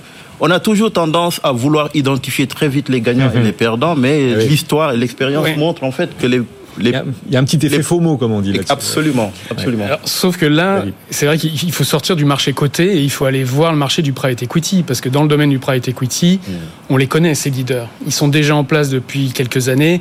Vous avez plusieurs très grosses sociétés qui sont déjà, euh, bah, c'est toutes les licornes, hein, euh, avec des capitalisations. Alors elles sont pas encore cotées, mais ce sont déjà des leaders dans leur segment et ce sont des sociétés identifiées. Et donc, euh, oui, il y a, beaucoup à craindre de, de, ces, de ces boîtes qui ont du cash, qui sont déjà profitables et euh, qui sont là pour grossir de façon Ouais. exponentielle. Mais un groupe comme Téléperformance pourrait aussi, et d'ailleurs ils le disent eux-mêmes, bénéficier de l'intelligence artificielle. Parce que l'automatisation des appels, ça leur permettra sans doute. euh, alors c'est pas bon pour les salariés, ça on est d'accord. Mais enfin pour le groupe, c'est plutôt de l'optimisation, c'est des marges, c'est tout ça. Oui, mais il faut l'intégrer, il faut que ça soit pris en amont, il faut vraiment en faire euh, un cœur de un cœur d'activité. Oui, oui. Les sept magnifiques, euh, dont le marché américain a beaucoup dépendu effectivement à l'occasion de la saison de publication. Heureusement, ça s'est bien passé pour la plupart des sept magnifiques. On parle même pas d'Nvidia qu'on n'a pas encore cité, donc c'est fait, c'est réparé. Euh, c'est bien, sauf que les sept magnifiques, en fait, elles sont plus que quatre. Depuis le début de l'année, on voit certaines des sept magnifiques finalement reculer. Apple, depuis le 1er janvier, recule. Tesla, depuis le 1er janvier, recule. Alphabet aussi. Est-ce que c'est un début de brèche quand même? Ou de schisme au sein des sept magnifiques Enfin voilà. Est-ce qu'on pourrait aller plutôt des sept magnifiques vers les futurs euh, trois mousquetaires, par exemple, David? Ce qui serait pas une mauvaise chose. Ça veut dire que les marchés gardent encore un petit peu de lucidité, de, de- voilà, de lucidité absolument et de jugement sur ce qui se passe et n'est pas complètement obnubilé par ces par ces sept noms. Et c'est vrai que quand on regarde les résultats du quatrième trimestre. Euh, certains ont publié des résultats absolument euh, canonissimes, euh, d'autres ont eu des résultats qui étaient euh, qui étaient décevants. Donc au total, euh, de ce point de vue-là, c'est plutôt rassurant. Après, ce qu'il faut voir, c'est si le reste de la cote s'améliore quand même. Si on voit des sociétés euh, le secteur de la santé, depuis maintenant trois mois, a pris quasiment 10% au niveau global. Donc il y a des relais en fait de performance qui sont en place et qui fonctionnent.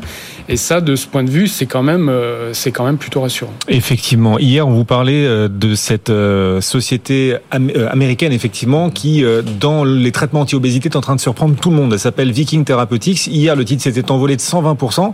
Ça continue, plus 13% encore aujourd'hui. Alors c'est très très volatile, mais ils ont réussi un test clinique de phase 2 contre l'obésité et certains se disent que peut-être que cette valeur, Viking Therapeutics, viendra concurrencer Eli Lilly ou encore Novo Nordisk. Deux valeurs, Eli Lilly et Novo Nordisk, qui depuis hier du coup reculent. Et c'est encore le cas en ce moment. Intéressant, à hein, ces batailles dans tous ces marchés disruptifs. En termes d'allocation, vous choisissez quelle thématique, quel secteur pour euh, la suite, François, avec vos équipes chez Siena? Alors aujourd'hui, je pense qu'effectivement, il faudrait continuer comme vous disiez tout à l'heure, il faudrait continuer à être plus sélectif, hein, parce que la concentration, quelque part, c'est euh, plutôt une exposition pour ceux qui sont investis en tracker. Aujourd'hui, je demanderais plutôt de commencer à être plus sélectif, hein, pour, euh, parce que à vouloir euh, se déhéger en fait d'une sous-performance éventuelle de la gestion active, en fait, vous êtes en train de concentrer vos risques en vous exposant à des trackers qui sont de plus en plus concentrés avec, avec une certaine hmm. capacité aussi à la hausse, mais aussi à la baisse, parce que puisque les marchés sont plutôt aujourd'hui sur des niveaux hauts et qu'on mm. s'attend plutôt à une légère euh, consolidation, donc aujourd'hui il est peut-être intéressant, après avoir bénéficié de cette hausse, de pouvoir être plus sélectif. Alors moi je privilégierais quand même toujours des entreprises qui sont en retard de valorisation, parce que quelque part, pour que le marché continue à monter, il faudrait en fait que ces valeurs prennent le relais. Et ces valeurs, en fait, quand on regarde, il y a des valeurs défensives qui n'ont rien fait, des valeurs aujourd'hui, puisque le cash continue à être en fait un des éléments le plus recherché par les investisseurs. Vous avez quand même des entreprises défensives dans les télécoms, avec un mouvement dans les télécoms de, qui a été annoncé ce matin avec Vodafone euh, en Italie, mhm. euh, et un secteur qui n'a rien fait depuis le début de l'année, qui, qui donne des dividendes avec un retour à l'actionnaire, notamment avec un titre comme Orange, qui, a, euh, qui euh, sur les prochaines années aura un retour, sur un retour de cash qui sera supérieur à 10%. Donc aujourd'hui, vous avez des acteurs qui n'ont rien fait, qui sont à des valorisations très attractives et qui pourraient faire l'objet, en fait, qui ont leur place dans un portefeuille plus diversifié. On est à 6 minutes de la clôture. Étienne nous appelle. Euh, c'est vous, Étienne, qui nous ferait vivre cette clôture, d'ailleurs, depuis la salle de contrôle du CAC, la Tour Euronext, en direct. Comment ça se présente ce soir, Étienne? Eh bien écoutez, il faut s'attendre à une clôture euh, étale puisque vous avez un CAC 40 qui gagne 0,05% dans les dernières secondes de cotation, 7952 points, le tout avec euh, des volumes néants. À noter que du côté de Wall Street, vous avez toujours une tendance qui semble s'améliorer avec un S&P 500 qui est parfaitement stable.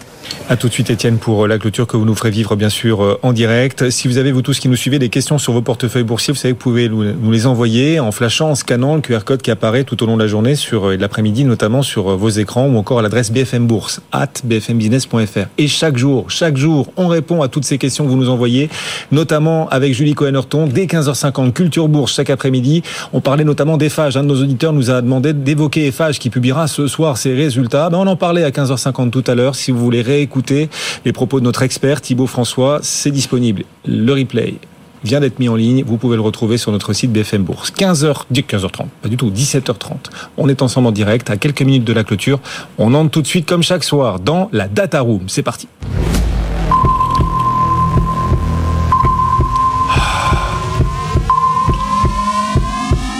Votre date avec les data, chaque soir avant la clôture, les données valent de l'or au 21e siècle. Eh bien, ces données qui font la différence, on vous les fournit sur un plateau. Les données de nos deux experts, François et David. Êtes-vous prêts? Oui. François, vous avez une minute, allez, une minute trente pour nous présenter votre data, votre chiffre, ce chiffre qui fait la différence, moins 75%. Dans un, dans un univers où en fait tout a tendance à monter, j'ai quand même trouvé le secteur de, de valeurs euh, alternatives, en fait, le MSCI Global Energy, Alternative Energy, hmm. qui baisse, de, qui euh, perd 75% en relatif par rapport à un indice MSCI World. C'est-à-dire qu'il sous-performe de, 75%. de 75%. Alors, cette sous-performance, en fait, euh, elle s'est encore accélérée l'année dernière, il faut rappeler en fait que c'est des entreprises euh, qui sont là pour euh, répondre à la transition énergétique. Malheureusement, la transition énergétique, tout le monde en parle, mais personne n'est prêt à la financer. Vous êtes plutôt prêt à financer du Nvidia. Et quand vous regardez les deux courbes, effectivement, c'est le jour et la nuit. Hein. Il suffit, vous inversez en fait les courses, les courbes, et vous obtenez exactement ce qui se passe sur euh, Nvidia. Pourquoi? Parce qu'en fait, la question qui se pose par rapport au secteur, notamment des producteurs d'électricité et d'énergie renouvelable, c'est leur place en bourse et l'horizon de placement euh, d'un investisseur par rapport euh, à l'horizon des, taux de rendement sur, de retour sur investissement de ce genre de placement. Parce mmh. qu'effectivement, la transition énergétique, c'est plutôt un investissement très long.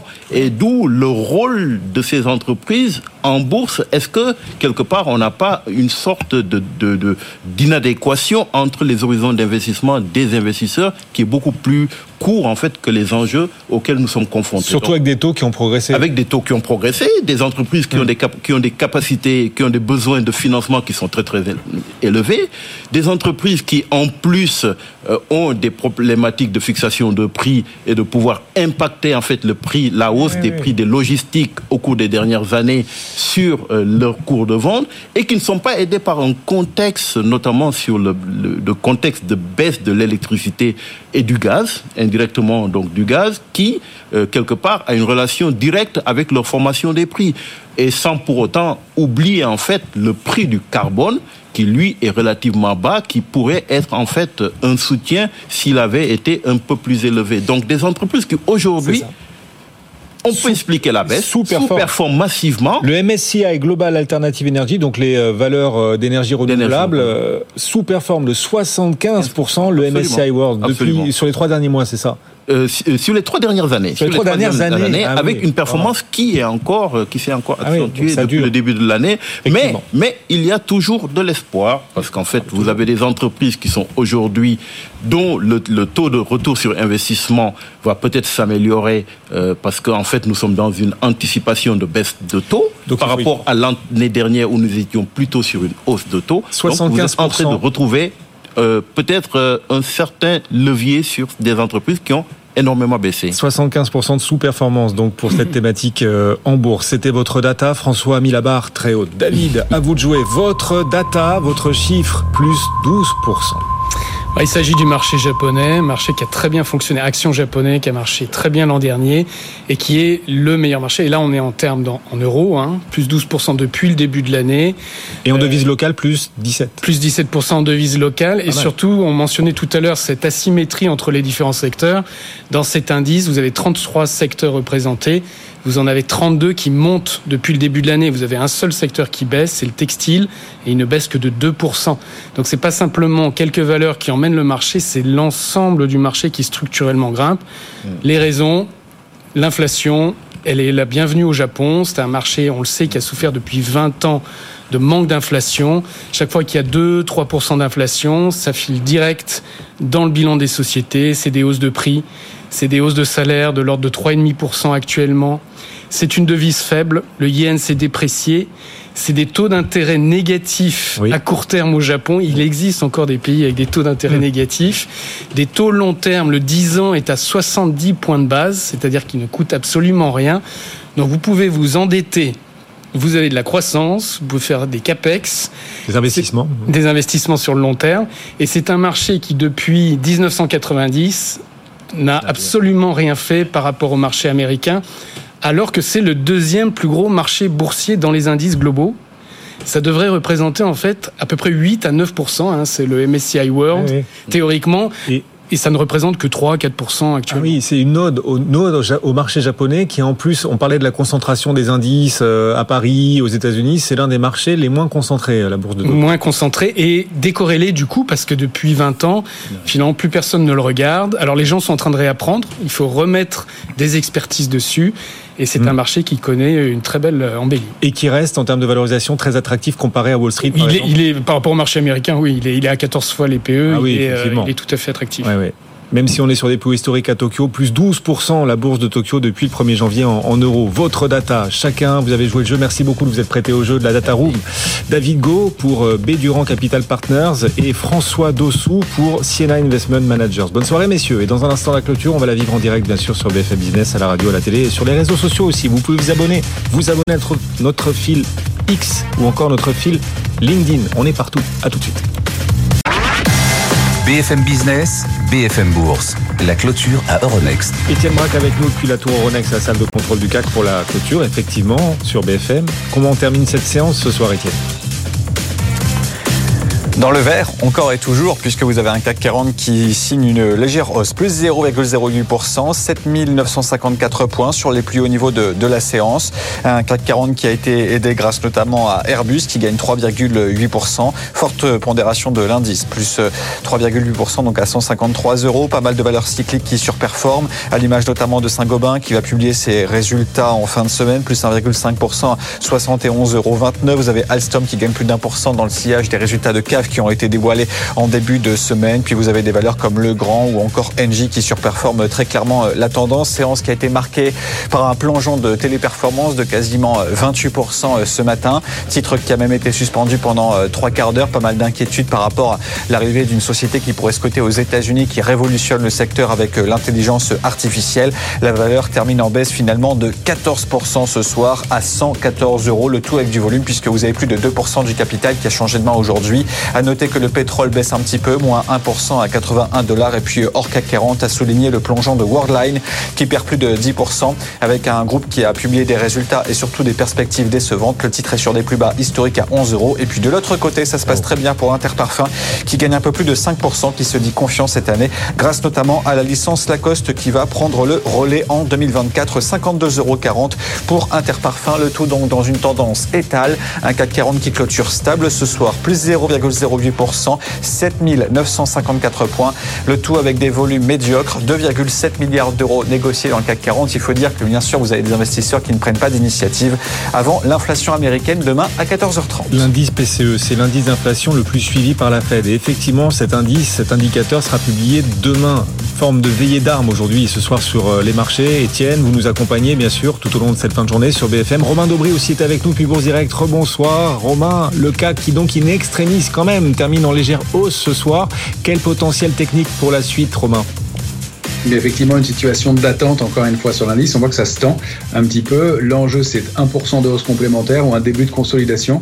On évolue donc sur le futur CAC 40 qui vaut 20 points de plus que l'indice CAC 40 cash entre 7928 et 7984. À la hausse, on pourrait aller chercher 8040. Ça ferait 8020 sur l'indice CAC 40 cash. Et à la baisse, 7872 et peut-être un petit peu plus parce qu'on entamerait une consolidation qui l'attend depuis quelques temps maintenant. Romain, vous nous accompagnez jusqu'à 18h. On va tout de suite refaire la séance. Vous apportez, vous tous qui nous suivez, des idées de pépites pour vos portefeuilles. Répondre aussi à vos questions, les questions que vous nous laissez chaque jour sur notre fil X BFM Bourse. C'est parti. BFM Bourse, on refait la séance. Grâce ce soir à Nicolas Lasserie, gérant action pour Mandarine Gestion. Bonsoir Nicolas, bienvenue. Bonsoir Guillaume. Franck Morel aussi nous accompagne, le président de Zone Bourse. Bonsoir Franck. Ravi aussi de vous retrouver en vision Bonsoir. depuis les rives du lac d'Annecy. Puis Romain est donc avec nous. Ce soir, presque une séance pour rien, Nicolas, sur le CAC 40, mais des publications intéressantes et des réactions de marché. Alors, on parlera de téléperformance dans un instant, mais quand même, place et honneur aux gagnants. Gagnant du jour sur le marché parisien Interparfum. C'est vrai qu'en clôture gagne plus de 5%. La publication est bien, elle est belle, mais on a des auditeurs qui s'interrogent sur Interparfum. Je vois par exemple cette question que nous a envoyée sur le réseau X, NIAP, c'est son surnom. Interparfum, belle publication, mais aucune annonce sur le renouvellement des licences. Est-ce qu'il faut s'en inquiéter? Ah. C'est un sujet. C'est clairement un sujet pour cette année.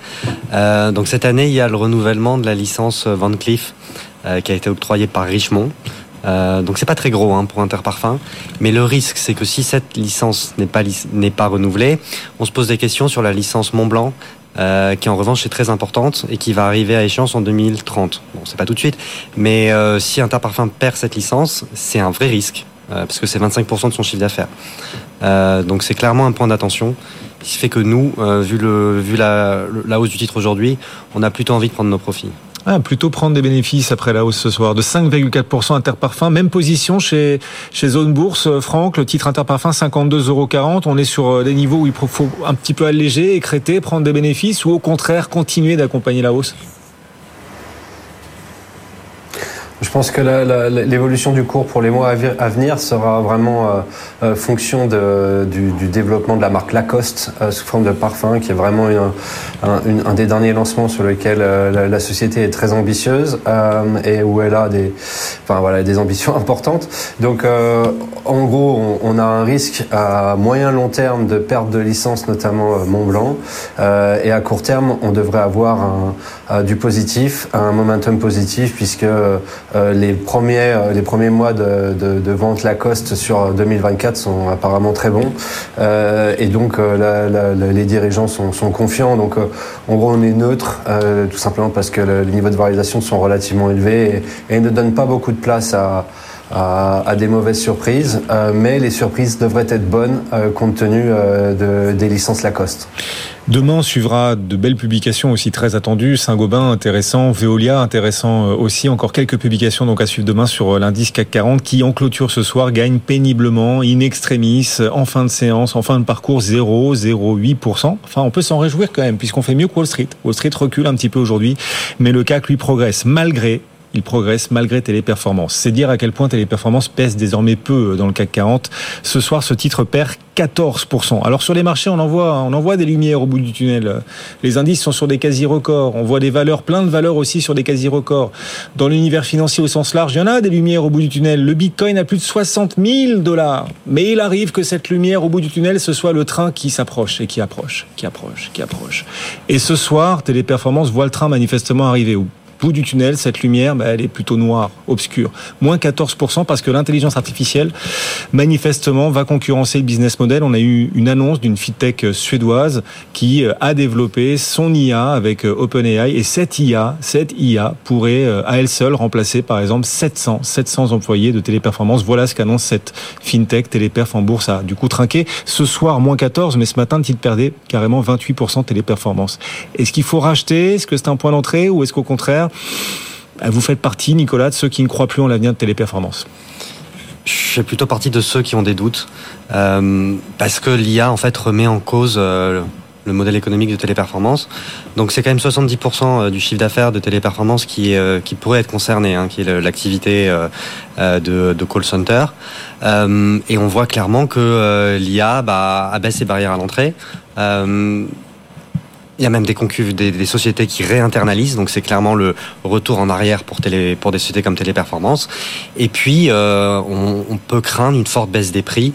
Euh, alors que Téléperformance va devoir investir et augmenter ses capitaux employés. Ce qui fait qu'au final, euh, le retour sur capitaux employés Téléperformance va nécessairement baisser. On ne sait pas encore de quelle ampleur, mais le, le modèle est remis en cause. Euh, donc on reste, on reste encore à l'écart. D'autant plus que la société a fait une acquisition, hein, euh, l'acquisition de Majorel l'année dernière, un timing qui euh, qui n'a pas été bon. Euh, ça augmente l'endettement. Euh, donc on est dans une spirale euh, assez assez négative. Le seul élément qui pourrait aider Téléperformance, c'est euh, si un fonds ou un fonds de private equity ou autre s'intéresserait à la société. Mhm. mais bon, pour l'instant, on a on a on n'a pas eu d'informations qui vont dans ce sens. Cette fintech suédoise, elle s'appelle Klarna et elle a donc développé avec OpenAI une intelligence artificielle pouvant faire le travail de 700 téléopérateurs, par exemple les téléopérateurs de téléperformance qui reculent de 14% ce soir. Alors vous êtes inspiré chez Zone Bourse, Franck, on a repéré ce jeu de mots quand même, cet article consacré à Téléperformance. Le titre de l'article sur Zone Bourse, Téléperformance, un vrai clarnage, puisque c'est Klarna qui euh, lance cette euh, IA et on voit l'effet sur Téléper. Bravo, vous êtes le, libération de la bourse, euh, en termes de titre en tout cas, Franck. C'est grâce à Anthony Bondin qui, pour le coup, est vraiment très bon. Très beau titre. Effectivement. Qu'est-ce qu'on fait de ce titre téléperformance après la baisse ce soir de, de 14% Point d'entrée ou au contraire, vous faites partie de ceux qui ont des doutes et qui, euh, qui préfèrent éviter cette valeur?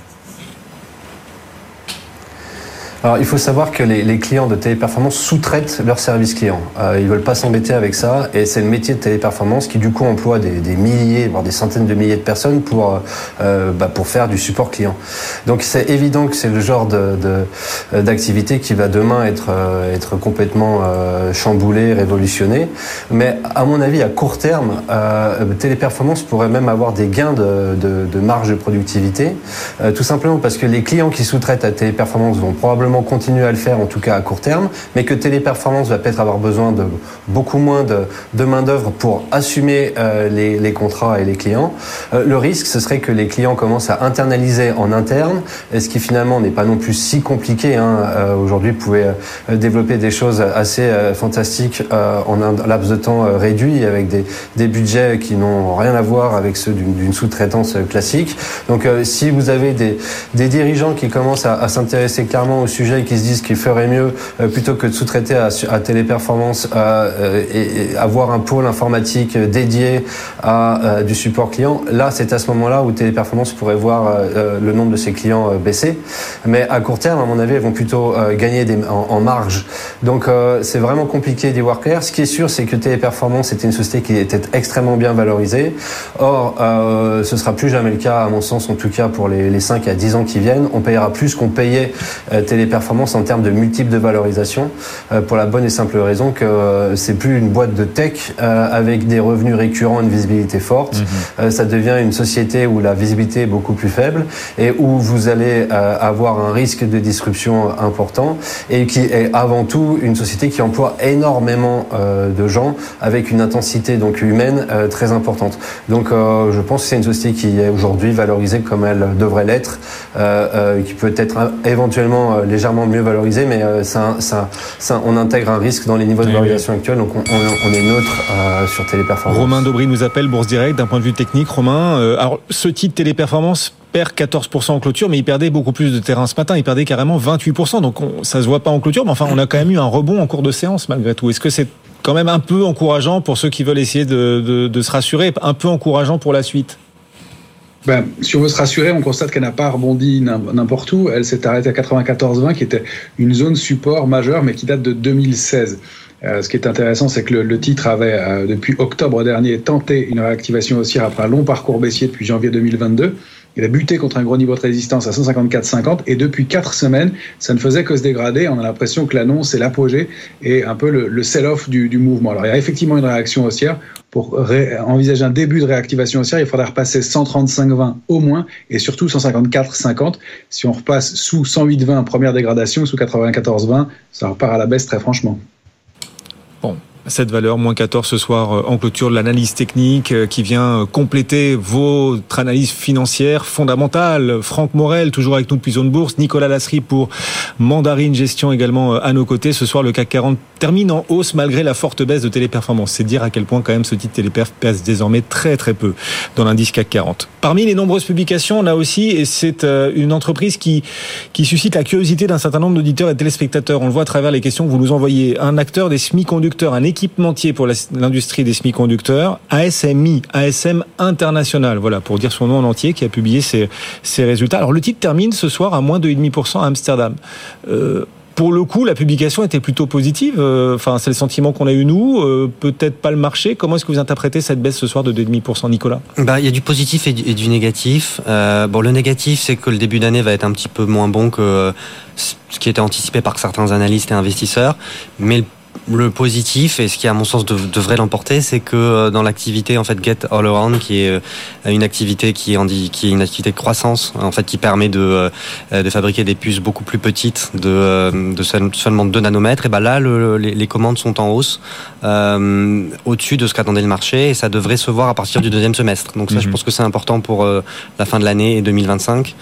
Euh, et c'est un élément à retenir sur ce, cette société qui est quand même très bien exposé euh, à la miniaturisation des puces, également euh, qui va bénéficier de l'IA. Euh, donc, oui. valeur européenne qui va bénéficier de l'IA. C'est bien. Une des rares. ah, Franck, votre point de vue là-dessus sur ASMI, la publication, moins 2,5 ce soir, est-ce que le marché est sévère?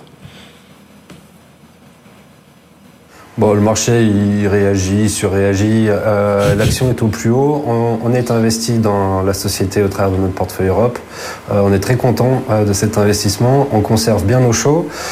Effectivement, vous allez avoir un peut-être un, ralentissement de la croissance au premier semestre de 2024, mais ils attendent une accélération au deuxième semestre 2024, notamment justement avec euh, leur nouvelle technologie qui a priori, euh, donc Get All Around, GAA, qui a priori rencontre plus de succès que prévu et c'est là le relais de croissance pour la suite, sachant que les clients de ASMI, bah, ça va être TSMC, ça va être Intel, ça va être tous les leaders mondiaux font appel à ASMI, voire à ASML pour, bah, pour, pour s'équiper, pour, pour produire des puces. Donc ils sont tout en haut de la chaîne, ça fait partie des acteurs qu'il faut avoir.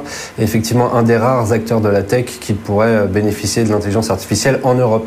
Oui, en Europe, effectivement. Quel avenir pour la tech et euh, quelles seront les futures, les nouvelles formes de l'intelligence artificielle? On posait cette question tout à l'heure à l'un de nos, invités, l'un de nos experts. Euh, c'était à 16h20. Replay disponible, pareil, sur notre site euh, BFM Bourse, bfmbourse.com. Si vous voulez savoir aussi quelles valeurs sont les mieux positionnées pour participer à transformer l'intelligence artificielle pour que demain, cette IA soit pas la même qu'aujourd'hui. Quels seront les futurs Nvidia? Cette question, on l'a posée, donc replay sur notre site BFM Bourse, bfmbourse.com. 30 secondes sur Gossin, une question à nos auditeurs, il s'appelle Tony, c'est pour vous Franck. Gossin, quel est le problème en bourse pour ce titre Gossin? C'est la question, est-ce qu'on peut lui répondre? Bah, euh, Je dirais que le problème, c'est que ce type, de société, ce type de société soit coté en bourse, tout simplement. Ah, euh, on est dans du marketing euh, boursier pur et dur. Hein, euh, donc, pas de profitabilité, pas de dette, des augmentations de capital successives avec non-maintien du droit de préférence à souscription. Donc, en gros, vous êtes dilué en permanence. C'est le business model presque, j'allais dire, de cette société et de quelques-unes autres qui naviguent autour des, des, des, des opérations très dilutives qu'on appelle OCAPSA. Euh, donc euh, voilà, en gros, euh, vous faites augmentation de capital sur augmentation de capital pour payer les salaires des dirigeants. Donc il n'y a rien à attendre, si ce n'est d'être dilué. Ah, voilà, Tony, Tony B, c'est son surnom sur le fil XBFM Bourse qui nous a écrit ce matin. Vous a répondu, euh, Tony. Et puis Apple, Apple qui renonce à son Apple Car. On voit que les véhicules électriques, c'est pas évident, hein, alors qu'Apple développait cet Apple Car depuis maintenant 10 euh, ans. Bah, il renonce, il jette l'éponge. Euh, vous freinez aussi sur les véhicules électriques en bourse ou vous vous dites que quand même il y a du potentiel? Cette thématique, elle baisse, elle arrête pas de baisser depuis quelques semaines, Nicolas. Il faut revenir. Il y a des points d'entrée là sur les voitures électriques en bourse où vous vous dites que la grenouille c'était un peu trop vite vu comme un, bœuf. Enfin voilà, la fable de la grenouille du bœuf là sur les véhicules électriques en bourse nous, on est, on est plutôt positif encore. Hein. Euh, aujourd'hui, il y a 15% des immatriculations euh, en Europe qui viennent des véhicules électriques, hein. donc il y a encore du potentiel de hausse. On a un changement un peu de modèle puisque les subventions sont en train de baisser, mais en même temps les prix baissent, les voitures sont peut-être de plus en plus désirables, donc au final, on, y croit. Bon, vous y croyez quand même. Voilà. On est rappelé par la patrouille. Ah. Eh c'est Yann, notre réalisateur, et Charlotte qui nous disent attention, les tortards, Good Evening Business approche. Et effectivement, toute l'équipe de Guillaume Paul réunie pour vous accompagner, vous informer sur BFM Business jusqu'à 20 Guillaume Paul, Audrey Tcherkov, Edwige Chevrillon, dans un instant aux commandes. Merci beaucoup Nicolas Lasserie. Merci à Franck, Franck Morel et un grand merci à Romain Dobré aussi qui nous accompagnait ce soir. Le CAC s'offre une petite, très légère hausse qui nous permet de surperformer une nouvelle fois le marché américain, plus 0,08% en clôture. Bonne soirée à tous. BFM Bourse, vos placements, nos conseils sur BFM Business.